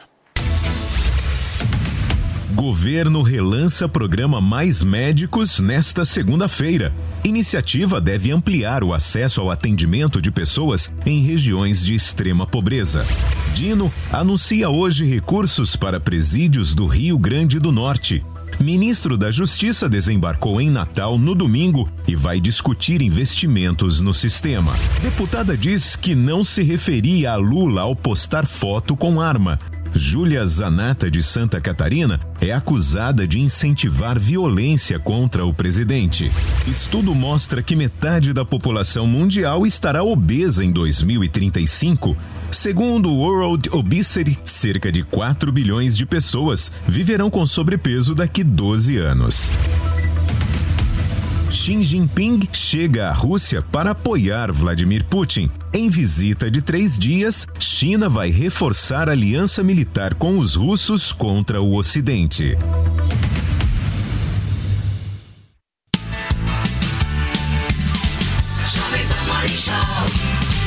Sempre que algo nos emociona, nossa primeira reação é compartilhar com quem gostamos. Essa é a receita de sucesso do restaurante Trebiquieri, recomendando e sendo recomendado há mais de 10 anos. Venha nos visitar. Reservas pelo telefone 11 3885 4004 ou no nosso site trebiquieri.com.br. Quer aprender inglês? Então você precisa conhecer o método ACT, desenvolvido por Júnior Silveira, que foi feito exclusivamente para brasileiros aprenderem a falar e escrever inglês com confiança. Faça seu cadastro agora mesmo e ganhe acesso ao grupo do Telegram, lives com o professor para tirar dúvidas, guia de estudos com passo a passo para fluência e muito mais. Então entre lá, newcursos.com.br e se inscreva. Curso de Inglês New. Liderança e inovação, com Luiz Calainho na Jovem Pan. Após a consolidação das operações no Brasil, depois da compra do grupo Skin Cariol, o grupo Heineken Brasil vem apresentando exponencial crescimento e ampliando sua área fabril, distribuição e oferta de novos produtos. Quem comenta essa trajetória de sucesso é o Guilherme Bailão, diretor de marketing da Heineken Brasil. Que no Brasil hoje a gente atua em mais de 10 marcas eh, em todos os segmentos, né? Então, eh, falando de cerveja, eh, atuamos obviamente no segmento premium com a marca Heineken, por exemplo, a marca Sol, mas também Blue Moon. Não posso esquecer de falar, né? Nós temos né, a- as crafts que a gente É. chama ou cervejas artesanais. Tem o Blue Moon que é também uma cerveja Sou fã, sou fã. maravilhosa. Se você não conhece, prova. É. Blue Moon, espetacular. Espetacular. Então a gente tem Blue Moon, tem Eisenbahn, tem Lagunitas, eh, tem Baden-Baden. Temos também no segmento mainstream Amistel, Tiger, Devassa, enfim, um portfólio eh, super extenso, né? E, e que a gente atua de maneira estratégica, regionalizado, construindo marcas, construindo eh, eh, eh, identidades e cada vez mais conquistando o coração dos brasileiros, né? Veja a entrevista completa de Guilherme Bailão, diretor de marketing da Heineken Brasil, disponível no canal da Jovem Pan News no YouTube e no Panflix. Informação, tradição opinião, política e economia. Os Pingos nos Is. De segunda a sexta, às seis da tarde, na Jovem Pan News. Experimente o polvo provençal do Rufinos Restaurante. Uma deliciosa receita de polvo inteiro grelhado com alho e ervas de Provence. Acompanhe riso al nero de sépia. Para duas pessoas, imperdível. Rufinos Restaurante, no Itaim, Rua Doutor Mário Ferraz 377. Acesse rufinos.com.br.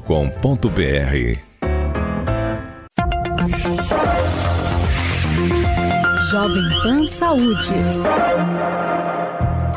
Saúde e visão com o Dr. Michel Wade Fará. Retinopatias tóxicas. Diversas medicações de uso sistêmico podem afetar a parte posterior do olho e, mais propriamente dito, a retina. A substância mais frequentemente utilizada em nosso meio e que apresenta um potencial de causar toxicidade da retina são os antimaláricos e o tamoxifeno. Atenção! Os antimaláricos que ganharam grande notoriedade na pandemia Covid-19 são a cloroquina e a hidroxicloroquina. São úteis e eficazes também no controle das doenças reumáticas. A frequência de retinopatia em pacientes sob uso prolongado de cloroquina ou hidro- hidroxicloroquina é de cerca de 5 a 10%. Inicialmente, o paciente percebe uma alteração do campo visual central e no teste de visão de cores já nota também algumas deformidades da, da detecção das cores. Posteriormente, pode ocorrer perda de nitidez, formação de um aspecto do fundo do olho denominado mácula em alvo, ou também chamada por comparação com olho de boi, sinais que o oftalmologista deve reconhecer pronta- prontamente. Essas alterações da retinopatia são irreversíveis e, portanto, é fundamental que o seu diagnóstico seja precoce, seguido de uma imediata suspensão do uso da medicação por um outro medicamento alternativo. Ter o conteúdo na íntegra e outras entrevistas, acesse o canal do YouTube Jovem Pan Saúde e também o aplicativo da Panflix para Android e iOS. Jovem Pan Saúde. Né? É. Olha só, gente, nós estamos ao vivo aqui na programação da Jovem Pan, são 11 horas e 15 minutos. Nós estamos recebendo a taróloga Ana de Évora, porque ela fez uma previsão, meu querido Daniel José. A Leire Fontinelli também faz previsões aqui, viu, Ana? É. Nós estamos recebendo ela que fez uma previsão de que no Big Brother Brasil ia ter tumulto. Certo? Essa é a previsão. Por favor, ô Leire. Tô nervosa porque uma mulher não pode perder a oportunidade de ter uma taróloga do lado. Ana, eu preciso saber. claro. E fazer a consulta aqui ao vivo, coisa rápida, vamos ser breve, pragmático. Eu preciso saber com certeza. ano- Vamos saber, eu quero saber se esse ano vai aparecer um boy de 99 anos, milionário, me querendo. Só um minutinho.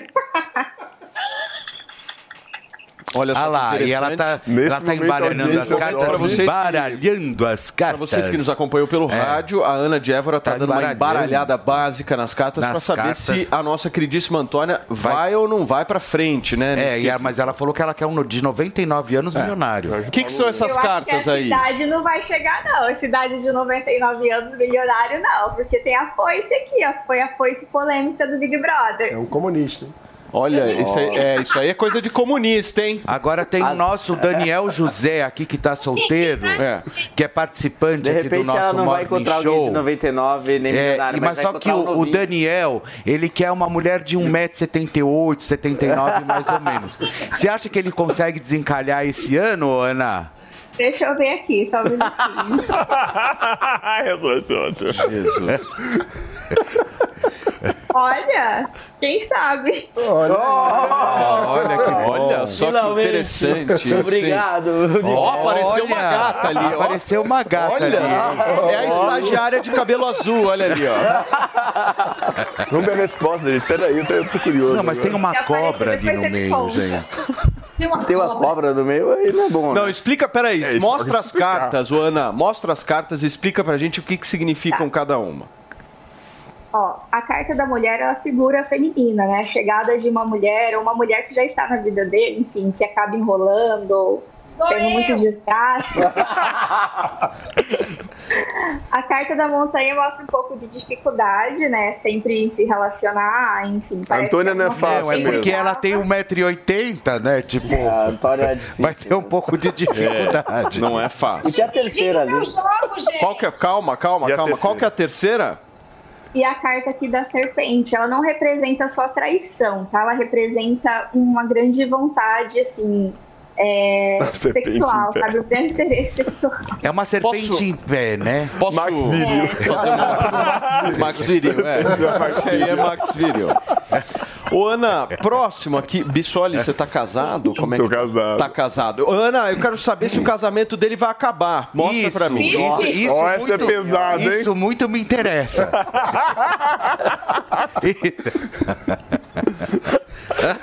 É, Simba, ela tá embaralhando as cartas, Ana de Évora. Grande nome. Casamento do Bissoli acaba ou não acaba? Tem uma expectativa na audiência aí pra isso, hein? Hum. Opa! Olha a estagiária ali, ó. E aí? E aí, traduza. não, explica, Tem um Ana. Não cachorro você ali. mostrar pra Ele gente. vai comprar um cachorro? A carta do cachorro mostra a cumplicidade. Fidelidade, a cachorro. aqui mostra a mulher que ele gosta, que ele é muito fiel. E a carta aqui do anel mostra o relacionamento. Olha, que perfeito! Essa até. Olha, pra não restar dúvida, hein? Que coisa impressionante.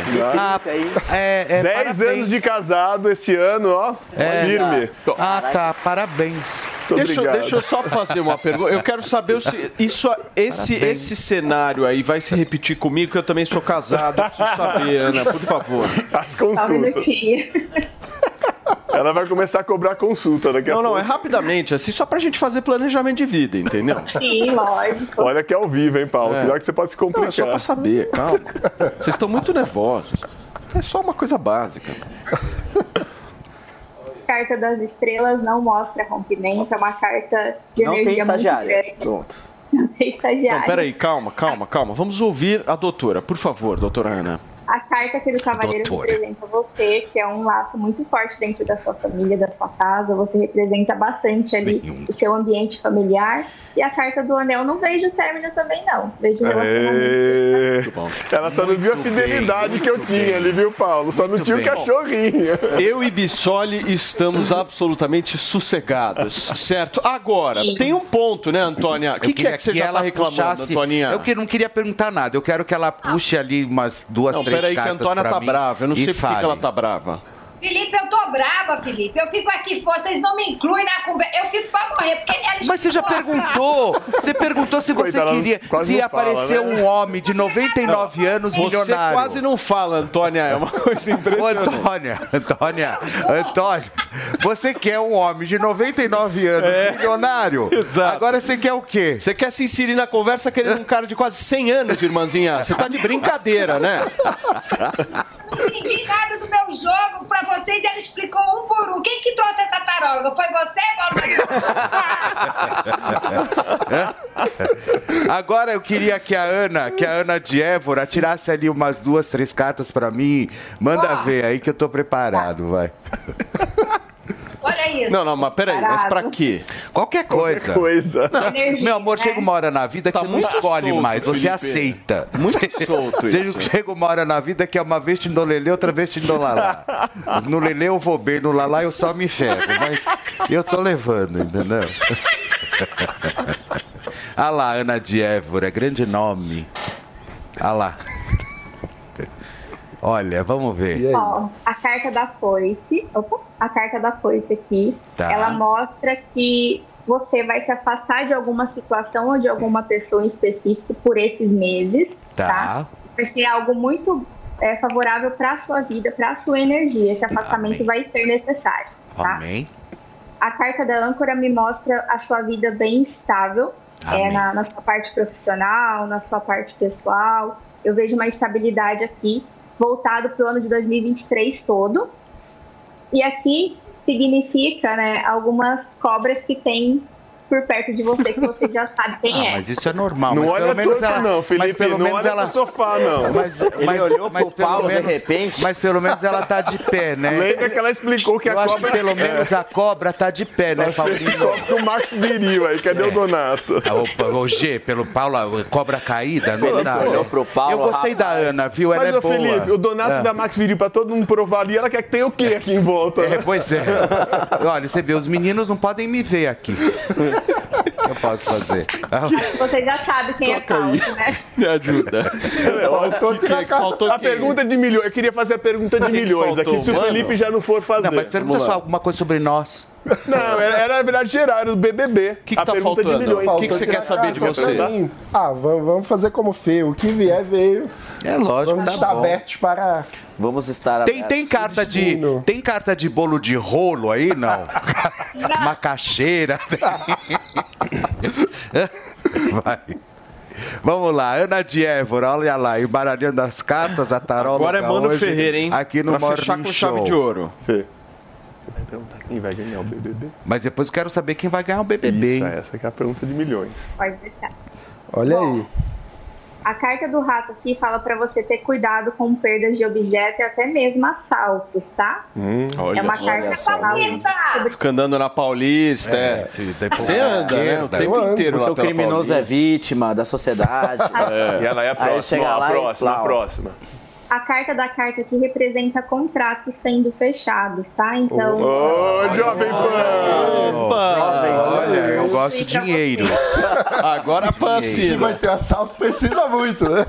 E a última E aqui representa muito você. Você é uma pessoa que é, tem um, um- um- uma, uma coisa de, ambici- de ambição dentro de você. Você que quer que é alcançar isso? o que Mas você que carta é essa? Que carta é essa? Raposa. É uma raposa. É uma nossa raposa. Raposa velha. Nossa, eu achei que Mas falar que ele era fofo. raposa, é Parece fofo, Isso aí é raposa né? velha. Ah, nossa raposa.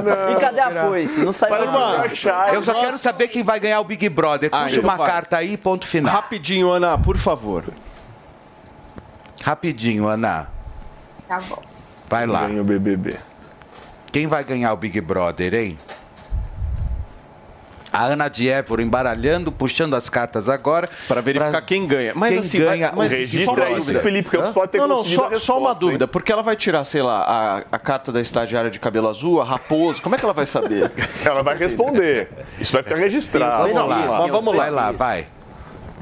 Ó, aqui está mostrando uma forte energia brócolis. feminina para ganhar esse Big Brother. Energia feminina. Feminina. A nova Juliette. E Ah, não.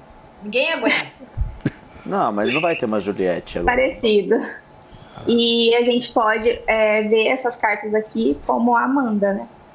Como a Amanda. Opa, Amanda, ó. Nossa. Amanda. Ana de Évora diz que Amanda será campeã do BBB. Amanda, Amanda. será campeã do Big Bom, Brother tá gravado. segundo as cartas e o tarô de Ana de Évora. Muito bem. Ana, muito obrigado, Olha viu, meu amor, graça. pela sua disposição aí em ajudar a gente a entender um pouquinho melhor Um beijo quais- qual você. será o nosso futuro, meu amor. Pra quem quiser acompanhar a Ana de Évora nas redes sociais, como é que faz?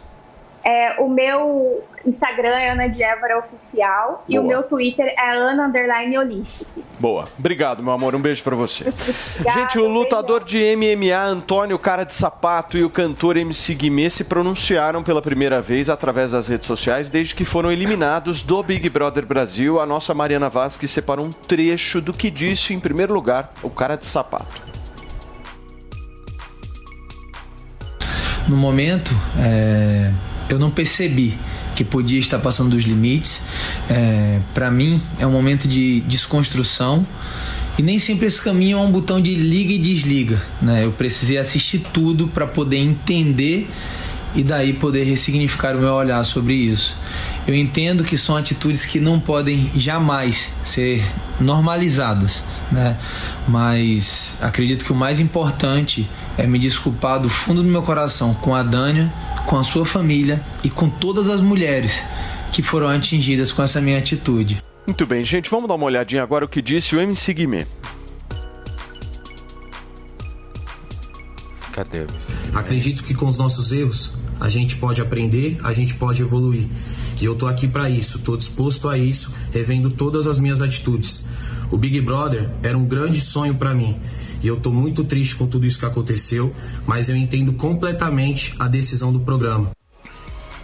Muito bem, tá aí então cara de sapato e MC É, eu Guimê, acho que em Fê. primeiro lugar, né? O MC tava com um texto extremamente pronto. prontíssimo. Né, Nossa, pronto ali, não teve um total. mínimo, um mínimo de empatia ali. A única coisa que ele fez realmente foi ler aquilo que estava escrito, né? O cara de sapato também. Ah, Mas eu acho que agora. Ok, vieram, eu acho que é muito mais numas de não quero me ferrar ou então ir preso nessa história toda, do que realmente uma coisa, uma, uma decisão de desculpa, sabe?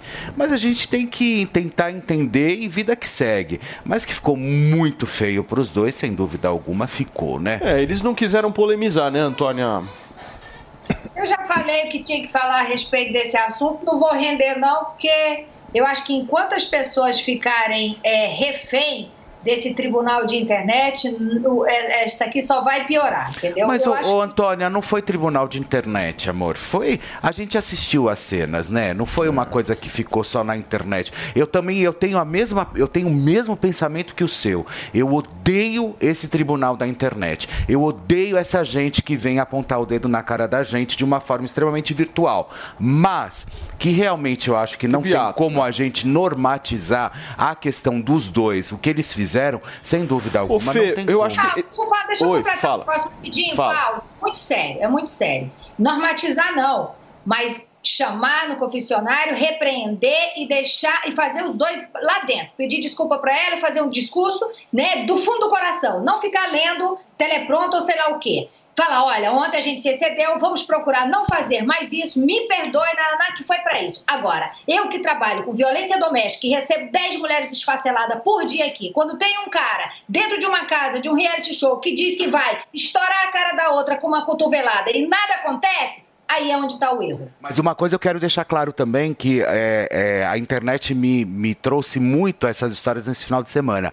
O Bruno Gaga, ele cometeu também assédio dentro da casa.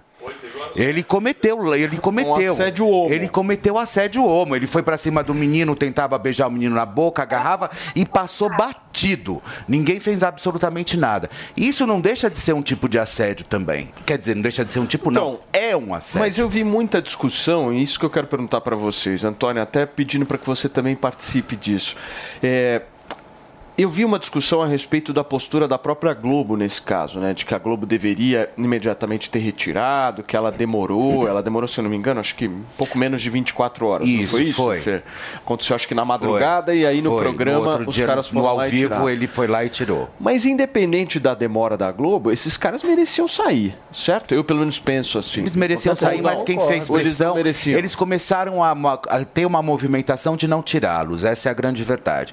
Mas quando os anunciantes começaram a bater forte em cima deles, aí eles resolveram Porque, na tirar. verdade, com a e edição o você vai programa, e o né? programa tá uma droga, tá flopado, tanto que v- vai, vai voltar dois participantes pro programa. Ah, é? Ou seja, essa? vai para entrar e valendo e, e concorrendo ao prêmio. Ainda não sabe. Agora, Felipe, o que eu acho que ainda- vai- prova- eles vão voltar para concorrer ao prêmio. Deixa eu só dar uma hora aqui, turma. Nós estamos ao vivo na Jovem Pan nesta segunda-feira, são 11h30.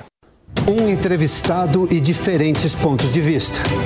Os mais diversos temas você encontra aqui, sempre direto ao ponto. E no programa desta semana, vamos receber o governador de São Paulo, Tarcísio de Freitas. Direto ao ponto, hoje, nove e meia da noite, na Jovem Pan News. Você sabia que o frango é a melhor proteína para uma dieta saudável e de emagrecimento? Rico em vitaminas e minerais, o frango controla o colesterol e auxilia na imunidade. Chega de frango sem graça. Venha experimentar os deliciosos frangos grelhados na brasa, com um sabor inigualável e temperados com molhos importados. Ficar em forma e manter a saúde nunca foi tão gostoso. Barcelos Moema, a maior rede de frango na brasa do mundo. Rua Canário 544 Moema. Siga nossas redes sociais, arroba Barcelos Moema.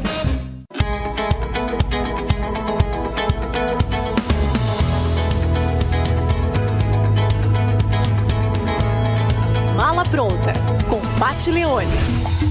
Olá, eu sou a Pati Leone e hoje nosso assunto é sobre a culinária. O Catar promete boas experiências gastronômicas. A base alimentar Qatari é uma mistura de sabores com forte influência iraniana, libanesa e indiana. Carne de cordeiro, peixes e frutos do mar não faltam do cardápio. O feijão, arroz dos catares, ou seja, o prato nacional deles é o matbus, feito de arroz basmati, muitas especiarias e normalmente carne de cordeiro. Mas se você for ao Catar e não é daqueles turistas que gosta de experimentar pratos típicos, saiba que há muitos restaurantes internacionais, principalmente em Doha. E se você tiver saudades de comer um bom hambúrguer, não terá problemas para encontrá-lo.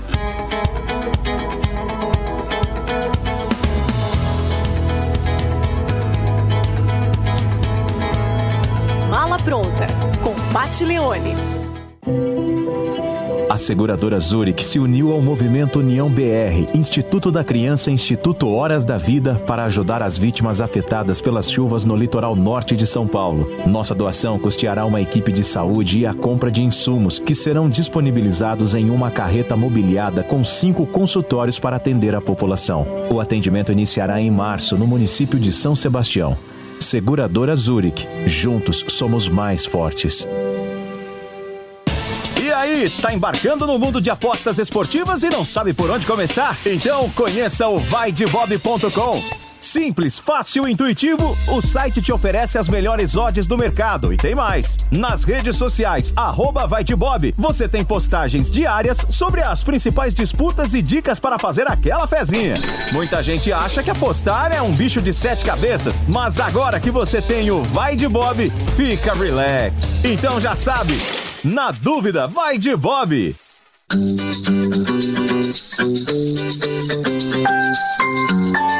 Mulheres positivas.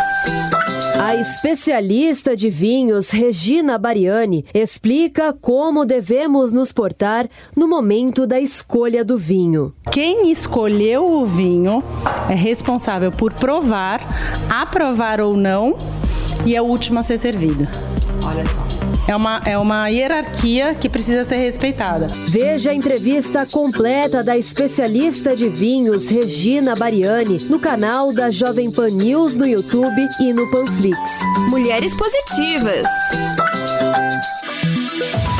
Informação, tradição, opinião, política e economia. Os pingos nos is. De segunda a sexta, às seis da tarde, na Jovem Pan News.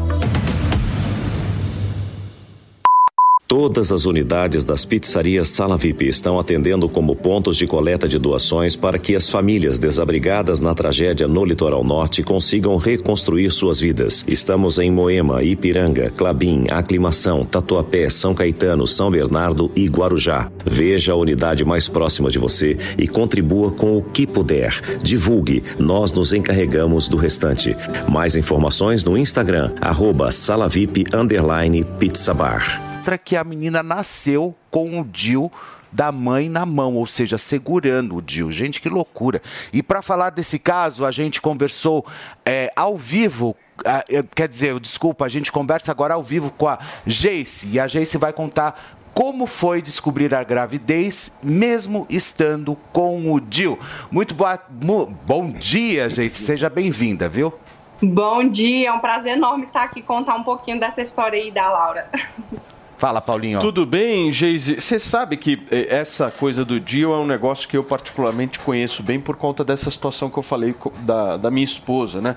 O Dio da minha esposa, ele saiu do lugar e ela teve que fazer uma cirurgia para retirada de Dio. Foi um negócio assim tenso pra caramba. Me conta um pouquinho mais como é que foi justamente a repercussão de toda essa foto e conta um pouco a história pra gente.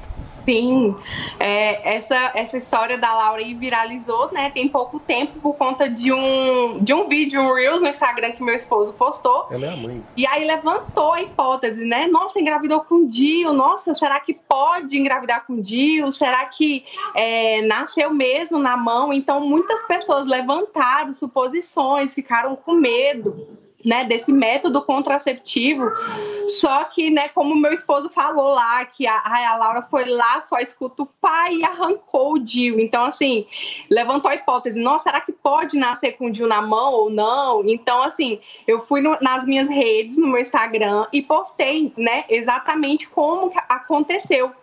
Quando eu fui colocar o Dio, a gente só veio descobrir depois que, na verdade, o médico implantou o DIU. Eu já estava grávida, era praticamente na mesma semana ah. que eu. Ah. Então, assim, o caso foi um pouco mais raro de se acontecer e uma coisa muito improvável, porque como que o bebê é, nasce, né? Como a gravidez se desenvolve, na verdade, quando o médico faz isso. Então, a gente tentou né, é, explicar para as pessoas. Muita gente ficou com medo do DIU. No meu caso em específico, o meu corpo não, não suporta o DIU, ele repele, porque depois da gravidez, depois que a Laura nasceu, eu tentei colocar o DIU de novo e aconteceu do DIU sair do lugar. E o médico teve que retirar e disse: Eu não sei como que você não engravidou de novo. Ô, Geise, você é corajosa, hein, mulher? Pode. Na verdade, assim, é, o DIU é muito eficaz, né? Eu tentei explicar isso para as pessoas. O DIU é eficaz, porém, no meu caso, foi complicado. Tanto que com três meses de gestação, eu tive que fazer uma cerclagem, que é os médicos cedam, você costura o colo do útero, porque eu não tinha estrutura para ter bebê. É como se eu não pudesse ter mais filhos. E aí, é, a Laura acabou nascendo aí de oito meses. E aí o médico, né, quando foi um alvoroço, assim, durante a gestação, vários hospitais me chamavam para fazer ecografia, para mostrar para os residentes que eles nunca mais veriam um caso como aquele. Que loucura, né? Exatamente. E aí, com oito meses, eu estava com muita dor. Os médicos não acreditaram que eu Nossa. estava em trabalho de parto. Por eu estar com a cerclagem lá, costurado, o colo do útero segurando a neném, eles decidiram remover a cerclagem.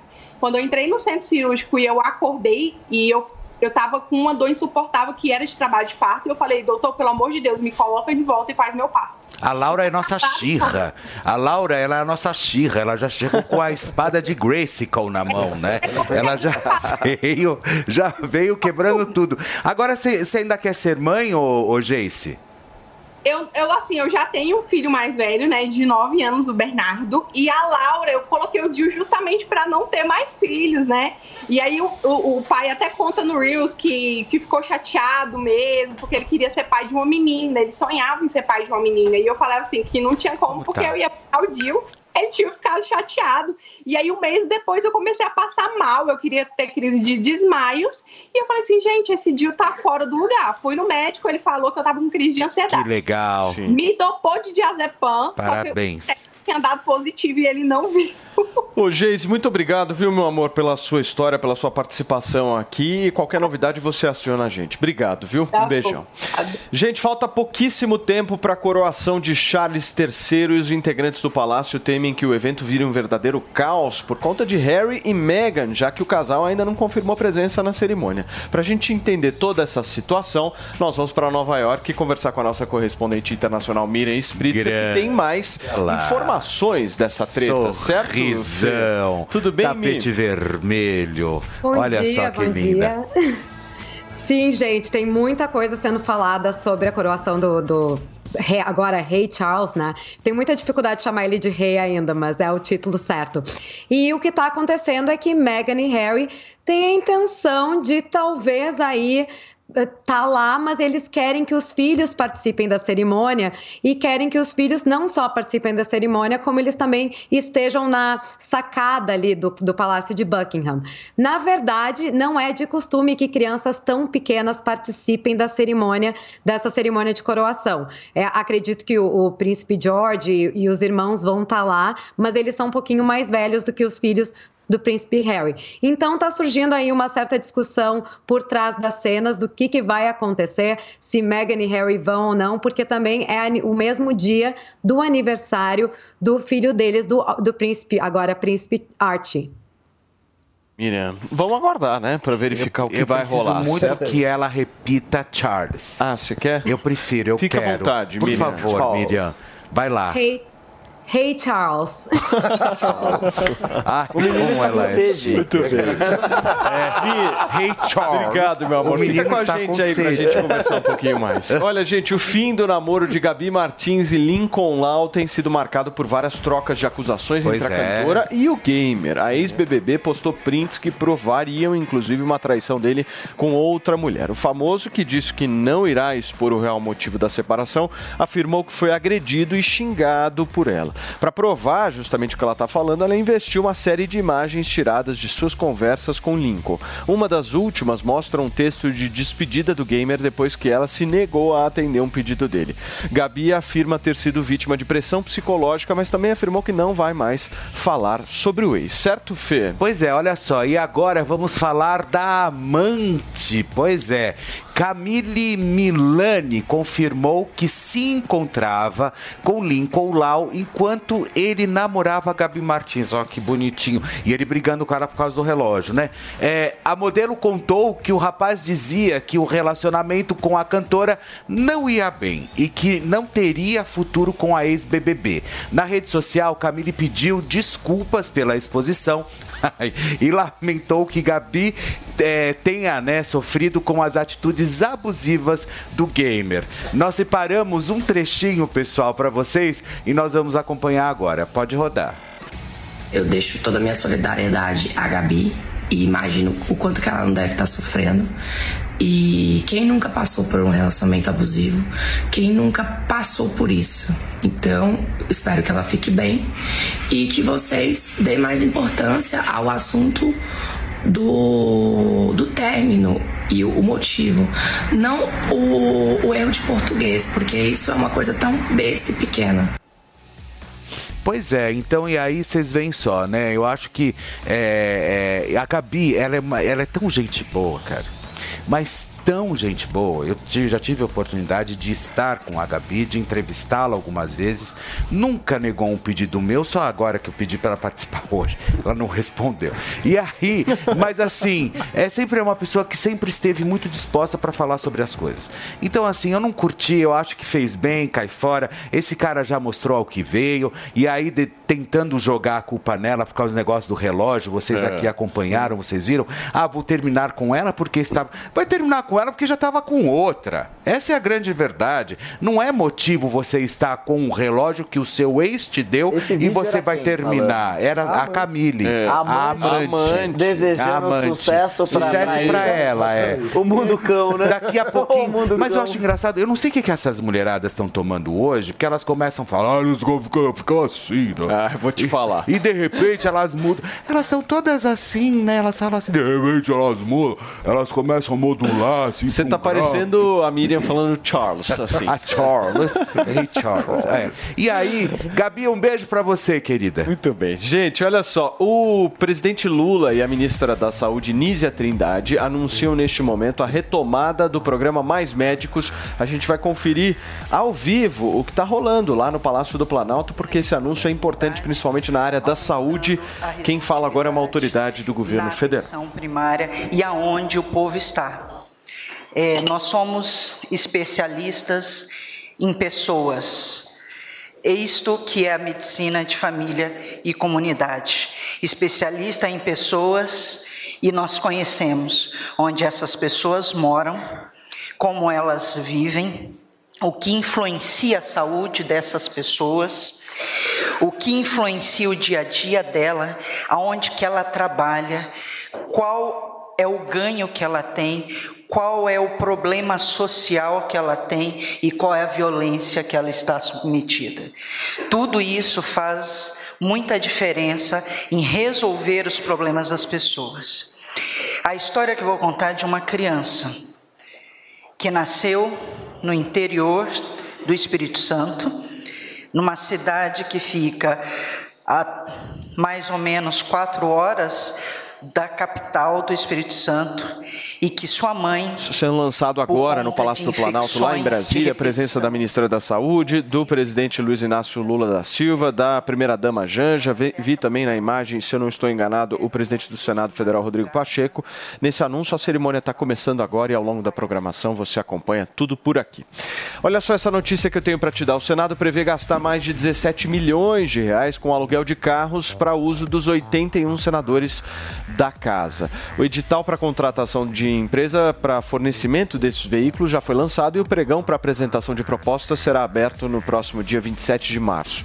Vencerá a licitação a empresa que ofertar o menor preço para prestar esse serviço. Pelo edital disponível no portal do Senado, durante 30 meses, a empresa terá de disponibilizar os carros com fornecimento de combustível, serviços de manutenção preventiva e corretiva, lavagem, seguros, taxas e impostos.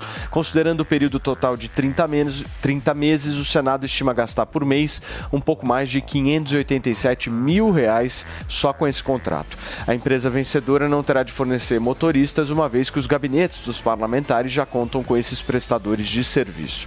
Na justificativa do edital, o Senado afirma que o contrato de aluguel de carros tem o objetivo de dar continuidade ao transporte de senadores, da diretoria-geral da Casa, do secretário-geral da Mesa, do presidente do Senado e também de toda a sua segurança em deslocamentos lá no Distrito Federal e também algumas regiões do entorno, Daniel José.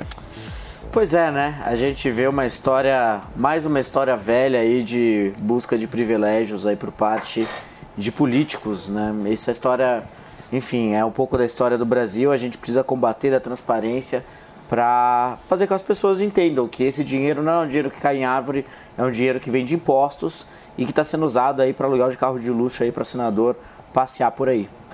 O que, você acha, mano? O Congresso brasileiro é o mais caro do mundo quando a gente olha a proporção em comparação com a renda média da população. Ou seja, é um escárnio.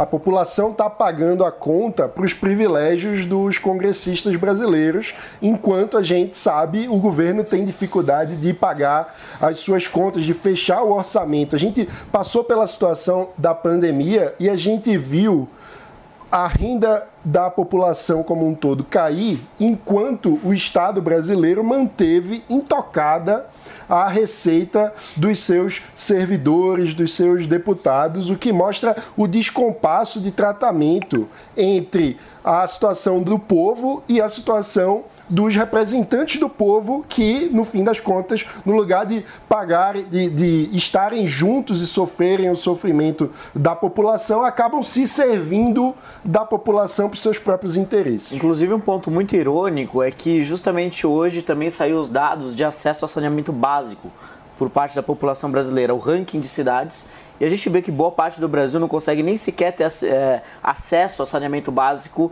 e do lado de lá o pessoal tá gastando 20 milhões, quase 20 milhões aí por ano em aluguel de carros, né? O que, que foi, Antoninha? Por favor. Eu vejo, eu vejo notícias como essas e dá vontade de eu falar aqui meia dúzia de palavrões, entendeu?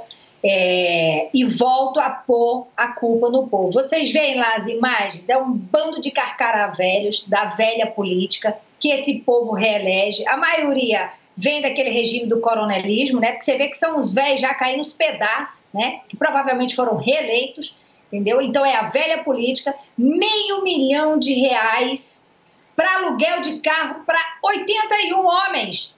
Isso fora o gasto da Câmara Federal. Gente, não é possível, não precisa passar da quarta série para entender que esse país é uma piada, que vocês estão elegendo a velha política, que vocês estão votando errado, que vocês povo, eu falo povo, não merece passar por isso. É um escárnio, como disse o Mano, entendeu? Meio milhão de reais de aluguel de carro para os velhos carcarás, que não fazem nada. E eu vi meia dúzia de gente ali que não era nem para estar tá no Senado, não era nem para estar tá concorrendo, porque a ficha é mais suja que pau de galinheiro. Entendi. O Bissoli, você vê problema nesse caso específico? Porque aluguel de carro sempre teve ali, né? É. É, na, aliás, nós estamos falando só do custo do Senado, né? Que são 81. Tem mais 513 parlamentares também que estão com uma certa estrutura. Você vê problema nisso? Eu acho que assim, Paulo, tem que ter um bom senso no meu ponto de vista. Sim. Eu acho que privilégio também tem que ter questionamento, tem que ter limite. Agora, senador ter carro, eu não acho que de tudo é questionável. Sim. O que tem que se discutir é que padrão de carro. Porque se você pega um táxi na rua, Perfeito. chama um carro de aplicativo, que padrão de carro você vai utilizar? Por que você precisa ter contratado então pelo Senado um carro diferente daquele? Perfeito. Tem um carro popular, um carro justo, que seja confortável que gaste pouco para não trazer despesa. E eu não sou contra. Agora, talvez não nesse- nesse montante, talvez não nesse valor. Mas esses 17,6 milhões, quando você divide por senador, 81, e divide por 12, dá 18 mil reais por mês por senador. E uma coisa, um, é, a gente precisa diferenciar o que é da condição de trabalho para o parlamentar, o que é razoável, de privilégio, porque usam esses carros para quê? Não, porque é o seguinte, eu já vi discurso da- das pessoas falando assim, político tem que andar de transporte público. E aí vai na mesma linha, na mesma linha de que, sei lá, político tem que só usar o SUS, político tem que colocar os filhos só na, na educação resolve. pública. Vocês acham que esse discurso ele tem algum tipo de. Porque é muito fácil sempre jogar para a plateia isso, né? A coisa mais fácil que tem é você fazer esse discurso, falar, ah, político tem que andar de ônibus.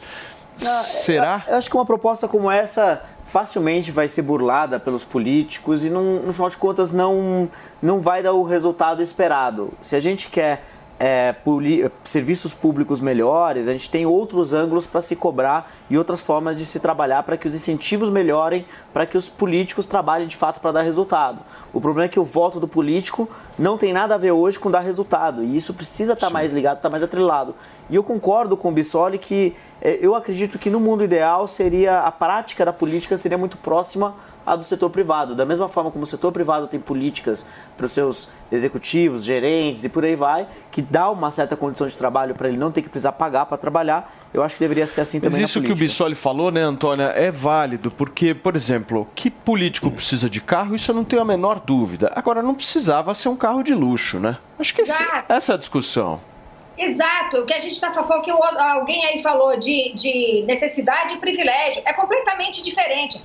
Outro dia, um senador foi jantar no, que inclusive é meu amigo, foi jantar no japonês. Aí veio uma grande confusão, porque o, ja- o senador gasta dinheiro no japonês. Gente, eu vou no japonês, vocês aí vão no japonês. Não é porque agora virou político que não pode mais entrar no japonês. Não é esse tipo de discussão. Não é andar de transporte público. Porque o político, ele não agrada todo mundo. Ah, os do Brasil, então, não agrada ninguém, né? Aí vai tomar porrada dentro do metrô? Não, não é isso. Eu não estou falando disso. O que eu estou falando são de privilégios, entendeu? Exorbitantes, desnecessários, enquanto a população está perecendo na, na- em todos os âmbitos, na educação, na, na moradia, na, na alimentação, nos hospitais. Isso é uma sacanagem. Esse país é rico. Você viu aí a campanha, o negócio que vocês acabaram de divulgar, entendeu? Energia eólica. O país é milionário, É. entendeu? Eles roubam não é pouco e a gente está aqui ainda sobrevivendo, sabe? Turma. Então, tem que acabar Deixa com eu só, só girar o assunto aqui, maninho. Olha só, o cantor Luan Santana gravou o mais ousado trabalho da carreira, o Luan City 2.0. Uma semana depois de realizar um cruzeiro marítimo batizado em navio,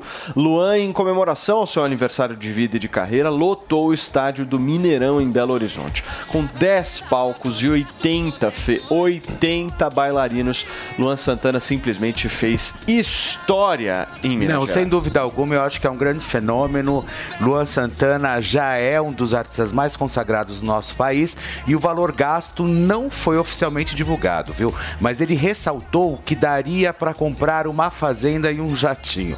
Vale destacar que os ingressos para o público começaram a ser vendidos em janeiro, com os valores entre mais ou menos, pessoal, pasme, entre 80 e 450 reais. E esgotaram em seis horas. Luan afirmou recentemente que quando passar a gravação do DVD, vai focar na carreira internacional. O cantor disse que tem entrado em contato com pessoas de música latina para com- como cantores, empresários, para estre- estreitar relações. Mas uma, uma coisa que chamou muito a atenção nesse, nessa história toda foi um look ousado que Luan Santana Todo trouxe, prateado, né, Fê? É, todo prateado. Eu, na verdade, quando eu bati o olho, eu achei que era a Xuxa. Eu falei, eu acho que ele tá vindo assim, tipo, Super Xuxa contra o Baixo Astral, Lua de Parece Cristal. mesmo. Enfim, sabe? Eu achei uma coisa. Eu não sei, é, é, eu gosto. Eu, eu acho que quando a pessoa já é bonita, já chama atenção, você não precisa, precisa colocar, prateado. colocar mais coisa, entendeu? Então, assim, porque eu acho que fica over demais. E aí eu até, acho que ele tentou acertar ali no Elvis, Pre- no Elvis Presley, mas acertou na E vocês viram que a modinha da pulseirinha que brilha pegou também, Pegou. né? Tomara que o pessoal tenha envolvido. Depois do show, né? Eu acho que essa galera que foi pegou no Coldplay. Luan, Luan Santana. Você pediu, Antônia, por favor. Ó, agora eu entendi essa pegada dele, desse figurino, ele tá querendo ir pro mercado latino. Aliás, a idade tá fazendo muito bem pro Luan. O Luan tá um lindo, um gostoso. Me desculpa, namorado do Luan, com todo respeito, nem sei se tá namorando. O Luan acen- apagou uma das velhinhas aqui do Na Lata. O Luan é um cara, gente boa demais, super simples, tá um gato. E agora eu entendi, eu quero essa roupa emprestada aí pra algum lugar que eu vou sair aí. Me empresta esse negócio que eu achei super legal, Luan. Agora, ir pro mercado latino, eu entendi por que, que ele tá fazendo isso aí. Eu também, se eu tivesse o dinheiro que o Luan tem, eu ia entrar todo desse jeito aí, uma coisa meio Neymar. É, tá certo, tá crescendo na carreira, Eu né? tô Pensando em gostando, eu gostei de uma coisa Ele é meio jovem, né? releitura do Ney Mato Grosso, eu gostei bastante. Muito bem. Extra, meu querido Felipe Campos. Temos tweet do nosso tiozão Games. Acabamos de receber, inclusive, no Chegou. grupo do Zap da família, que temos mais um clone do Lula infiltrado Ai, no morning show da programação da Jovem Pan. É isso mesmo, ver. produção? Coloca na tela, por Cadê? favor, para que a gente possa verificar se há Que é o nosso jornalismo a independente e de Tweet do entretenimento nosso queridíssimo também. tiozão Games, que é um cara que acompanha a gente já há tempos neste programa e sempre produz conteúdos relevantes. Não, ele é certo? maravilhoso. Eu posso falar Hum. uma coisa rapidinha? Ontem foi um sucesso também o Tá na Roda, viu? Ah, Começou legal. das duas, foi até. Olha o Lula aí, ó. Que absurdo. que absurdo. Eu adoro o tiozão, adoro ele. Um beijo Esse- pra esse você, é Lula querido. Paz Amor, É, é. esse é o quinto clone, né? Tem quatro já. É, Ficou bom, hein, Fê? E aí, ontem o Tá na Roda ficou maravilhoso, tiozão. Obrigado. Ontem o Tá na Conta um Roda, pouquinho mais como uma foi. vez, foi um sucesso. É, tivemos algumas pautas bem interessantes, inclusive o, o ex-marido da Nájila, lembra que teve um problema com o Neymar, enfim, veio no palco conosco. Então, Tá na Roda é um programa que você já tem que anotar aí e colocar no seu domingo. Começa às 14 horas e vai até aproximadamente 17h30, 18 horas. E lá junto com Asmar, Tiago Asmar, eu e mais vários convidados ali comandando o programa junto com vocês. Muito bem, meus amores. Gente, deixa eu me despedir aqui da nossa Miriam Spritzer. Obrigado, viu, Mi? Um beijo pra você, a Miriam Spritzer, direto A de Miriam Nova é York. Temos pra novidades aí pra essa semana? O que, que a gente tem, Mi? Olha, no- várias novidades. Essa semana tem estreia de Succession, que é a série da HBO, Succession. que hoje vai ser a premiere, vou estar lá. E também temos a estreia de Air, o filme da história do Air Jordan, né, o tênis da Nike, que é dirigido pelo Ben Affleck, estrelando Matt Damon e mais uma galera aí muito legal. Então, várias novidades essa semana. Esse filme tá explodindo. Você vai assistir, Unidos. né? Com certeza. Qual que é o nome do filme de novo? É. É. É. Air? É. Ah. A Miriam Spritzer pode falar com um tom mais... É. É. Muito bem. Minha querida Antônia, você falou que vai vir pra cá. Quando é que você vem pra cá, hein? A produção que sabe aí. Quando que eu vou, gente? Mas eu vou Vocês que mandam. tá? Mas eu vou essa semana. Boa. Gente, eu amo Matt Damon. Meu Deus, que homem lindo. Esse filme vai explodir. Você, Paulo, que é fã de tênis, né? Vai. Vai lá, primeira fila assistindo logo. Não, é um filmaço. Turma, nós vamos ficando por aqui. Tchau, Muito obrigado, pessoal. Lili Spritzer, Lady Fontinelli, Mano Ferreira, Lady Daniel José, Fontinelli. Alexandre Bissoli e Felipe Campos. Beijo, Muito obrigado a querida. vocês que ficaram com a gente até aqui. Jovem Pan, Beijo, pessoal. jornalismo independente. Tchau. A opinião dos nossos comentaristas não reflete necessariamente a opinião do Grupo Jovem Pan de Comunicação. Realização Jovem Pan News. Okay, round two. Name something that's not boring. laundry? Ooh, a book club. Computer solitaire, huh? Ah, sorry, we were looking for Chumba Casino. That's right. ChumbaCasino.com has over 100 casino style games. Join today and play for free for your chance to redeem some serious prizes. ChumbaCasino.com. No purchase necessary. Where prohibited by law. 18 plus terms and conditions apply. See website for details.